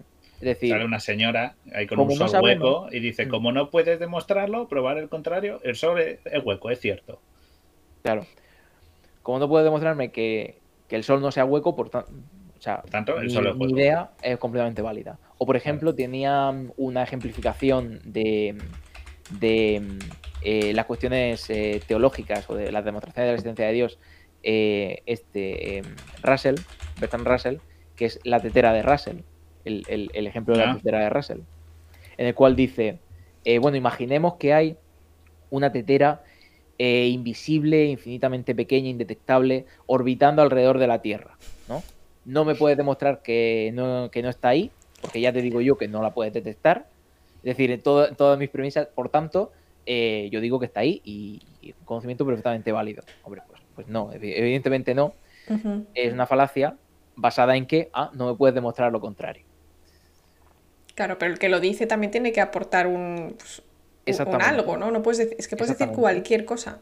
Puedes decir cualquier cosa. Pues, Luego, el desarrollo de la falacia de ignorantia en el, en el debate tiene mm, otra aplicación, que es eh, otro tipo de falacia, que sería el, la carga de la prueba. Que eso ya es una falacia de, más de tipo dialéctico, es decir, en medio de una discusión, en vez de justificar yo por qué pienso esto, que es, eh, ¿qué tal? Digo, ah, pues demuéstrame lo contrario. ¿no? me dices que no es cierto, pues demuéstramelo. Entonces, en vez de probar yo que lo que estoy diciendo es cierto, le doy al otro la responsabilidad de probar lo contrario, lo cual a veces no se puede. Claro. Bueno, nos están diciendo la vida en el espacio, claro. Eso es como decir, bueno, pero si tienen, si hay unos alienígenas con una tecnología tan, tan, tan avanzada, se mueven tan rápido, es indetectable y tal, los aliens existen. Y tú, claro, como no, si me dices que no lo puedo detectar, son tal, tal, tal, digo, pues por inercia, tengo que aceptar que los aliens son reales. O bueno, la, la como no conozco todos los planetas de toda la galaxia ni tal, pues habrá alguno en el que, claro, con esa tecnología y tal, habitarán una y habrá un alien. Exacto. De hecho, esa la, hago, la caigo yo en ella todos los días. Yo, yo siempre digo que yo creo que tiene que haber vida extraterrestre, aunque sea unicelular, tipo bacteriana. ¿no? ¿Por qué? Pues porque los ingredientes orgánicos son muy comunes en el universo, el carbono es muy común, el hidrógeno es muy común, todo es muy común. Hay muchos planetas que son tipo Tierra que pueden tener unas condiciones similares y que por lo tanto, por la ley de los grandes números, pues ya está. Pero yo, ni yo ni nadie lo vamos a poder demostrar. Fuera del sistema solar es algo inconcebible para nosotros. Así que, bueno, pues ahí estoy yo con, mi falacia. Como nos demuestra que Dios no existe. Si es un ser todopoderoso, omnipresente y a la vez omnisciente y todo, todo, todo. Como si es tan todopoderoso, no, si él no quiere que le detectes, nunca le detectarás. Claro. Nunca le demostrarás, ¿no? Es eh, el, crimen perfecto, en realidad. la falacia ad ignoratiam, el crimen perfecto. Ah, como no lo puedes demostrar, pues. vale, pasamos Además, a. mucho en un falso dilema, ¿no? Es decir, si o es cierto o. Mm, o sea, o tú te equivocas. O, o, no se puede demostrar o. O es real. a ver, o no se puede refutar o es cierto. O es falso, perdón. O sea, eh, perdón, que me, me, me, estoy liando. Me estoy liando yo solo. O sea, el, falso dilema sería: yo estoy en lo cierto, o bien lo puedes refutar. Ahora sí. Vale. Yo estoy en lo cierto, o bien me puedes refutar. Es decir, no todo lo falso es refutable, porque tendríamos que tener mucha evidencia en contra, ¿no? Eh, y, y, premisas como esta, o como que Dios sea omnipotente y tal y cual, pues no se pueden refutar porque ya en la propia premisa se introduce la idea de que no se puede comprobar. Entonces, claro, no todo lo falso es refutable en ese sentido. Claro. Claro. Eso es un falso dilema. Claro, lo de yo soy inmortal hasta que se muestre contrario. Bueno, eso, eso está bien, porque cuando ya te lo quieren echar en cara. ya estás muerto, ya da igual. Te echar en cara, pues vale. Te, va, te va a hinchar gritarle a la lápida, macho. no, eso está muy bien. Y mm, el recoger cereza no lo he puesto. Bueno, ahí tengo el falso dilema. Que dice, entonces, ¿qué eliges? ¿Cenas conmigo o vamos directamente a mi casa? ¿no? claro. es un win-win, ¿no? Como se suele decir, la mm. frase esta que hemos cogido mucho. Es el win-win. Pase lo que pase, siempre, siempre pasa lo que quieres. Claro, solo das las opciones que a ti te van mm. bien. Claro, el falso dilema es poner dos opciones. a veces eh, dos opciones que te van bien o a veces opciones muy extremas, dando por hecho que no hay más. O, no te eh, subo el sueldo o a la calle. Claro. O, no, no, o todo lo contrario. O, aceptas eh, que te pague una miseria o no tienes trabajo, ¿no? Claro. Eh, todos los días, básicamente. El, mundo laboral es un falso dilema. Sí, sí. Trabajar. Entonces, bueno, un falso dilema pues, está, a la orden del día. Es decir, incluso hay planteamientos de a la hora de la, de la investigación, de, de realizar una investigación, que se basan en falsos dilemas, en una cosa o, la contraria, ¿no? Entonces solo doy, por hecho que o yo tengo razón eh, absolutamente en mi tesis o, no la tengo. ¿no? A lo mejor hay puntos intermedios en los cuales tengo razón en una parte sí, en otra no, eh, habría más. Entonces, eh, mucho cuidado con los falsos dilemas a la hora de plantearnos sí. también. Incluso, incluso en definiciones, ¿no? En biología siempre estamos con eh, clasificación de cosas, decir si esto es una cosa o es otra, y, lo que nos ha demostrado la biología es que todos, pues la escala de grises, ¿no? ¿Vida o no vida? Los, protozoos. Claro. los protozoos son ese campo de la, de la clasificación de la biología que es como, bueno, pues es todo lo que no sabemos, pues lo metemos ahí porque, para evitar las falsas Claro, pero en realidad... desastre. Pero en realidad la evolución no es a escalones, no es o eres un pez o eres lo anterior a un pez, que pues no sé lo que sería. Tienes que haber cambiado desde no ser un pez hasta ser un pez. Y nosotros no tenemos una clasificación que permita este cambio totalmente gradual que es la evolución. Sí que hay cambios bruscos, pues yo que sé, que de repente ya no tienes molas del juicio, o que de repente tu cabeza es más gorda y entonces ahora ser un, un Homo sapiens. Vale, ok pero en general suelen ser cambios más lentos y nosotros no, no, tenemos una visión de esos cambios lentos, entonces es una falacia en sí misma esta clasificación mm. biológica, porque o eres un ser vivo o no lo eres, pero claro, si eres un virus, no lo eres, pero coño, todos estamos de acuerdo en que está mucho más cerca de, de ser un ser vivo que de ser una piedra. Entonces, esa escala de grises no la estamos perdiendo. Ojo, nos dicen, nos dicen en el chat, dice, estás conmigo contra mí. No, esa técnicamente yo creo que sería la siguiente, ¿no? La del hombre de paja. Mm, Conmigo contra mí.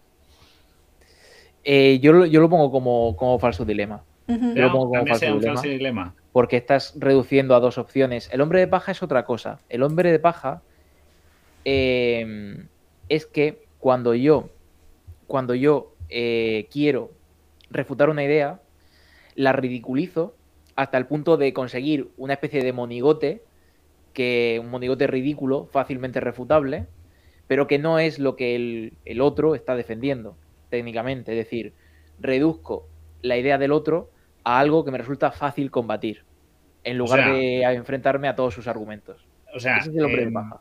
Eso, el hombre de paja, entonces, para poner un ejemplo sencillo, bueno, la imagen es un tipo que está vendiendo como chapas de la paz o pins de la paz. Y, y parece ser que el chaval, el otro personaje, ese otro monigote, no le quiere comprar y le dice, ¿no? ¿Acaso te gusta la guerra? ¿No? Como ridiculizando. No es muy buena, creo yo. Yo creo que la mejor sería la de el capitalismo no funciona. Ah, entonces eres un comunista. Hmm. Sería un ejemplo. ¿Podría ser? Mm, ¿no? exactamente, pero a ver, yo entiendo que, el ejemplo busca más la reducción, ¿no? Es decir, em, en lugar de querer discutir contigo y ver por qué no quieres comprarme esto, te reduzco toda tu posición a, mm, pues si no te gustará la paz, te gustará la guerra. ¿De acuerdo?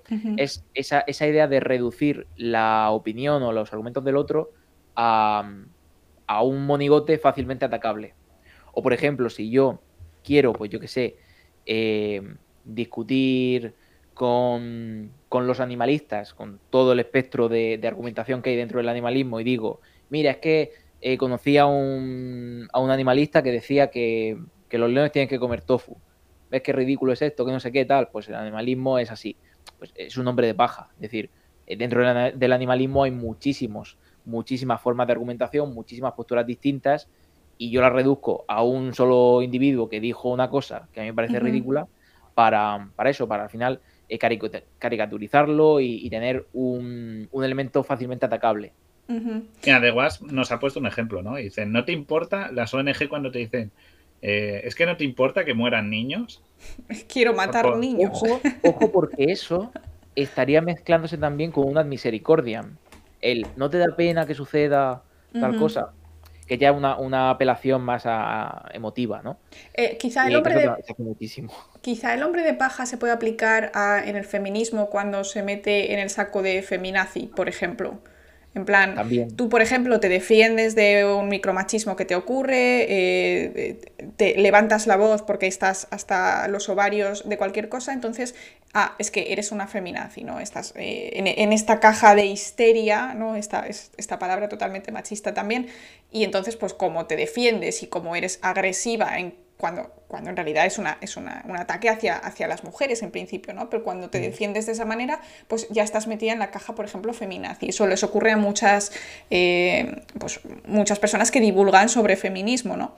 En el momento en el que dejas de ser, pues, la, eh, pues ¿no? E, ese, ese ente maravilloso que tiene que ser una mujer muy respetuosa, muy todo, todo muy bien, ¿no? Para servir, pues ya estás en la caja del feminazi. O sea, o eres metida dentro del... Eso también es muy social, ¿no? Sí. Lo del, lo del agrupar, lo de, ah, ¿no te gusta esta idea de izquierda? Entonces eres facha. Claro. Es como, a ver, Exacto. ¿no? Este partido de izquierdas puede estar diciendo una cosa sin sentido, pero yo a lo mejor no me percibo como de extrema derecha, simplemente no me gusta.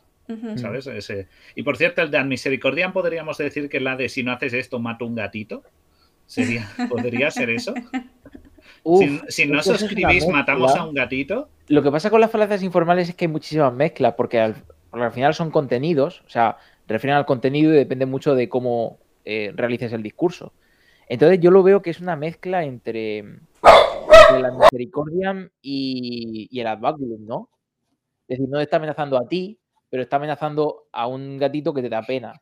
Entonces, es una mezcla entre las dos. O sea, las falacias, esto nos demuestra que las falacias son unos seres mutantes que se fusionan, ¿no? Son casi como un transformer, ahí se van enganchando unos a, a, lo mejor alguien, hay gente que se dedica a poner nombres a falacias que son, al fin, a fin de cuentas, mezclas unas cosas de otras. Por ejemplo, el, el ad que, que, es un poco mezcla de, de, varias cosas, ¿no? Es un es una autoridad, es, em, es también un hombre de paja hasta cierto punto, porque eh, yo digo, pues em, yo he no sé, mm, voy a ser eh, vegetariano. Y me dice, pues eh, Hitler era vegetariano, que tampoco es cierto, pero bueno, eh, Hitler era vegetariano. Es una cosa que se Sí, dice mucho. pero Hitler sí Pues, que defendía eh, mucho los derechos de los animales.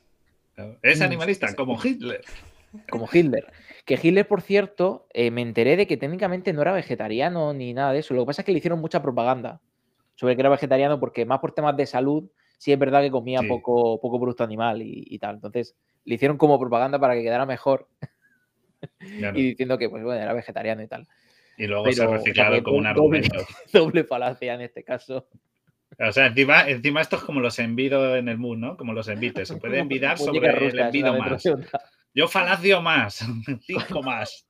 Cuando destapas la falacia resulta que dentro había otra falacia y dentro Claro, había otra. La falacia matriosca, oye, podríamos acuñarla ahí, ¿no?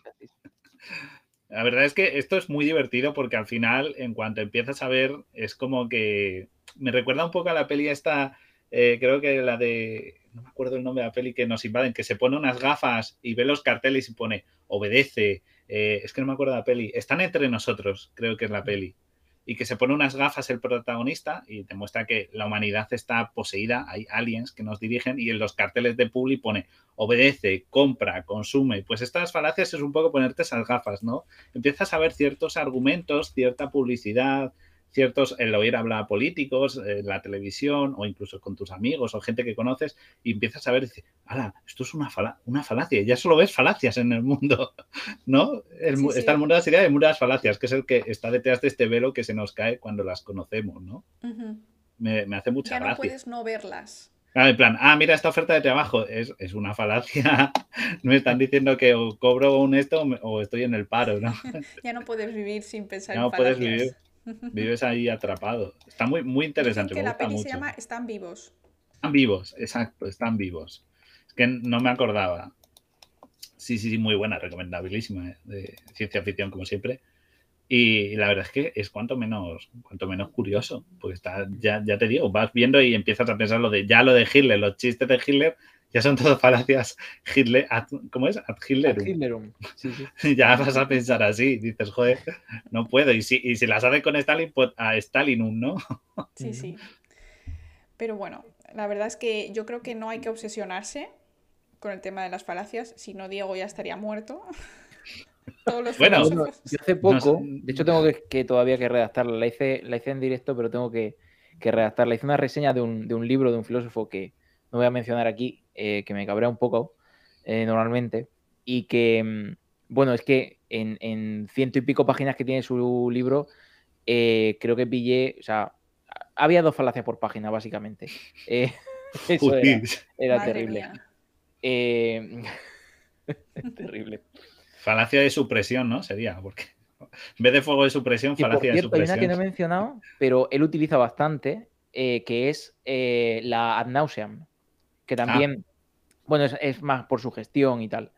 Ad nauseam es repetir mucho lo mismo. Es decir, Hasta en lugar de argumentarte sí. porque yo tengo razón, Hasta repito la misma idea una vez tras otra hasta que das por hecho que es así porque lo he Don't dicho look muchas up, veces. la película, no Claro. mires arriba. Mm. Que todo el rato le, le repite, o sea, no, no va a caer, no miréis arriba, os están intentando engañar y al final se lo creen, Mm. que no llega el meteorito, aunque haya pruebas científicas al, al respecto. Nombre del Claro. filósofo, nos preguntan. Se, se dice el pecado, pero no el pecador. Eso, eso.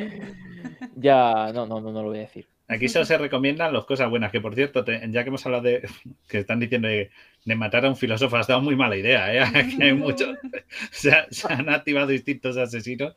Me has recomendado antes un libro, has mencionado que le he puesto en la carpeta para que, Mm. porque no teníamos físico para enseñarlo, que es eh, la, la leyenda, do- es que el nombre me encanta, el nombre es La leyenda dorada de la filosofía y cómo has dicho que empieza, que la portada ahí se vea, me habías dicho que era... Sí, es, es un libro que, que es muy interesante porque, a ver, es de historia de, de la filosofía. Los que me conozcan eh, sabrán que yo, lo de la historia de las ideas, pues no me, tampoco me llama mucho la atención el, el explicar, el explicar filosofía así, pero este libro es muy interesante para, para entrar en un primer contacto con, con la filosofía porque es muy divertido.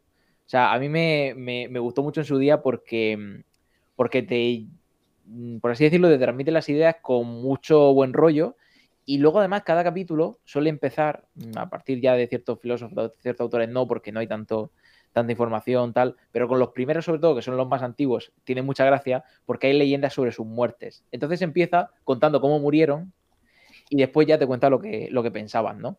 Entonces eh, es muy, muy curioso. Además yo tengo la, la, teoría de que las historias sobre la muerte de los filósofos, y de hecho mm, creo que, que, se puede comprobar bastante con, bastante facilidad, son burlas sobre su pensamiento, todas. O sea, de los filósofos eh, pues, antiguos. Pues, pues, todos los presocráticos. Eh, recomiendo leerlo porque a Esquilo no fue al que le cayó una tortuga en la cabeza. Creo que fue a Esquilo que le mató una tortuga que llevaba un, pájaro y se le cayó y le abrió la cabeza y le mató o algo así. No sé, no sé la si leyenda... aparece o no. No caigo. Eh, sí que, por ejemplo, comenta, esta la imagen de portada, es de, de Diógenes, eh, pues con un pulpo, ¿no? Eh, se cuenta la historia de que eh, Diógenes murió en una pelea con unos perros, además aparecen ahí los perros, por comerse un pulpo. o sea, se estaba peleando con los perros por, el pulpo. Diógenes el cínico, evidentemente. y luego hay otras del tipo que Tales de Mileto murió de sed, ¿no? Se dice que murió, que murió de sed, pues precisamente era un filósofo que, que defendía que el elemento principal, eh, a partir del que surgían todo lo demás, era el agua, ¿no? Entonces se dice, murió de sed, hombre, es un poco una burla. lo, estoy buscando porque me han dicho, me han dicho que si me lo estaba inventando, y sí, fue a Esquilo al que le cayó eh, junto tal, tal, tal, y que le cayó un, una, una pues tortuga. inventado. Por cierto, acaba de venir una raid que ya estábamos yéndonos, ya nos vamos a ir dentro de poquito. Bienvenidos. Hoy tenemos a Diego, hemos estado hablando de, falacias. No, este libro no es de Diego, este libro es de Francisco Jiménez Gracia, este es el de la leyenda de la filosofía, pero si lo queréis buscar también, pero buscad el de Diego. El de Diego, enséñanoslo otra vez, hombre. Ahora que hay mucha gente. Eso, promoción. bueno, este es eh, uno de mis libros, ¿vale? De La vida pedestre, que, pues lo dicho, es un libro sobre un ensayo filosófico así. De hecho, no es, no es eh, muy académico, ¿vale? O sea, yo escribo más cuando hago este tipo de cosas, no estoy escribiendo un artículo o una tesis, a veces escribo tesis. Oh. Eh, sobre todo es la mía. En mi tiempo eh, libre. Me tiré tres años haciendo eso, o sea que. Eh, pues es un poco más literario, ¿no? Hasta cierto punto, para que, para que sea sobre todo ameno, sobre el tema del, del paseo y diferentes desarrollos del paseo, beneficios, etcétera, no solamente para la filosofía, pero sí desde una perspectiva así más crítica, más filosófica. Bueno, pues em, tenía, por cierto, otro, que ya que me habíais dicho, me había dicho Guille lo de recomendar libros. Sí, sí, vamos a eh, recomendar algunos, ¿no? Ya que han llegado. Sí, sí. Hace, hace no mucho lo, me lo encontré por, por el internet eh, y me pareció maravilloso y de hecho lo estoy, lo estoy usando en clase. Lo estoy usando bastante en clase, que es un libro sobre filósofas. A ver si que se vea. Anda. Oh, muy interesante, es verdad que parece filósofos que solo Sí, sí. ¿No? En plan, si no tienes pena no puedes filosofar, pues no. Es una maravilla, porque mm, aparte de que está escrito por, por varios autores, creo que principalmente autoras, si no recuerdo mal, pero vamos, no, no recuerdo ahora mismo eh, quiénes son los autores. Em, aparte de, eso, es que está bastante especializado en pues, eh, darte una nota biográfica, darte un desarrollo de las ideas y después eh, hacen, o sea, te ponen actividades, es decir, Tienes textos, eh, preguntas para que analices el texto, tal, eh, una, sección de terminología en la cual te definen los conceptos fundamentales de, cada autora. Es decir, está muy completo para, para eh, ponerse, ya sea mm, como material para clases o para uno mismo autodidactamente, aprender un poco sobre, sobre filósofas. Pero tú crees, profe, ¿se estudia en el temario oficial alguna filósofa? Porque para el examen de, selectividad no entraba ninguna, ¿no? Eh, van a incluirlo ahora. Pero ahora mismo no recuerdo si en el de selectividad. No, es que pasa una cosa, vamos a ver. Em, a lo largo de. Yo, ahora mismo lo que estoy dando, principalmente son valores, valores éticos, que es lo que hay ahora, optativa religión, que va a desaparecer. Y ahí, pues bueno, yo puedo explicar un poco lo que me sale de las narices y es lo que hago. Luego, en los temarios de bachillerato, en primer bachillerato sí que sé que han introducido bastantes autoras para, el siguiente curso, o sea, con la nueva ley, que antes no estaban o estaban muy... O sea, 2022-2023, primer año que en España se meten filósofas. Sí, porque la presencia de las filósofas hasta el momento era bastante, bastante escasa. Eh, sí es verdad que, por ejemplo, de Hannah Arendt sí que podría haber algo, que son más tal, de Simón de Beauvoir pues sí que podría haber algo que es más conocida, pero ya está, no se, va, no se va mucho más allá. Y es, interesante, algunas autoras son, son, muy interesantes. Por ejemplo, aquí en España, un, que tenemos pocos filósofos eh, em, importantes, por así decirlo, eh, una, una, filósofa fundamental es María Zambrano. Y María Zambrano, a menos que sea en la universidad, yo creo que en casi ningún sitio se estudia. Pero luego está la cosa de que mm, en segundo bachillerato lo que se suele estudiar es la prueba de acceso a la universidad. Y eso lo deciden las universidades. en cada región al final pues hay un comité compuesto por normalmente miembros de la universidad, también algún profesor y tal de secundaria, que deciden cuál va a ser los autores mm, estudiar. habitualmente masculinos que eh, tienen que estudiarse los chavales para acceder a la universidad. Entonces, al final los profesores explican eso y ahí hay poco, poco margen para establecer, pues mira, se tienen que dar tales autoras. Depende de la universidad. Yo, cuando hice el acceso, ni una filósofa, ni una. Lo mismo digo. Sí, sí, yo no recuerdo. Y además a mí me, gustaba bastante. Segundo de bachillerato me gustó estudiar los, autores bastante. ahora que, lo... claro. Y además, ahora que lo dices, porque yo iba a hacer una recomendación y ahora me has hecho reflexionar en la recomendación y es verdad que no sale ninguna mujer. Bueno, yo te ¿Cómo era el libro de las filósofas? Para que lo vuelvas se a... Llama, se llama Filósofas del olvido a la memoria. Yo lo compré en Amazon, no sé si está en otro sitio. Filósofas del olvido a la memoria. Del olvido a la memoria. Eh, autores, os lo pongo por aquí, que son, un momento, Nieves Soriano Nieto, coordinación, o sea, coordinadores son Nieves Soriano Nieto y Sergi Ferreres Codorniu.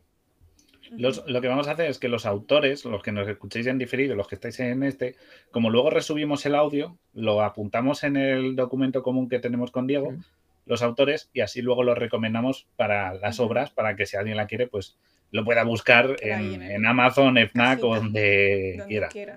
Yo iba a recomendar algo que me, que me vais a pegar todos, ¿vale? Entonces lo, voy a sacar, me vais a, os, os van a venir flashes del Vietnam, y, pero os voy a ayudar, ¿vale? Para que, para que no sufráis mucho. Yo os iba a recomendar, porque ¿quién no lo ha, lo ha tenido delante? El mundo de Sofía, ¿quién no lo ha tenido en, ética o en filosofía? ¿A quién no se lo han hecho leer? ¿A quién no le han obligado a leerse esto? Pero claro, yo no lo he leído, ¿eh? ojo, se puede llegar a filosofía, a filósofos y leerlo. Que no lo leyéramos. ¿En serio? sí, sí. Y te hiciste filósofo, a lo mejor ese es el secreto. No leerlo. yo lo iba a. O sea, esto se recomienda en todas partes. Si quieres aprender algo de filosofía, el mundo de Sofía. Pero claro, primero, antes que recomendar esto, vais a ver que es así. Y este mamotreto no se lo fuma nadie. Punto Podéis ver, podéis. O sea, hay alguien que se lo quiera leer, pero es un mamotreto. Entonces, recomendar un mamotreto. Un mamotreto. Y hay película, ¿eh? Hay una película de los años 90 que creo que es Noruega, suerte si la encontráis, creo que en Filming es posible que la encontréis, que se llama igual El Mundo de Sofía y podéis ver la película.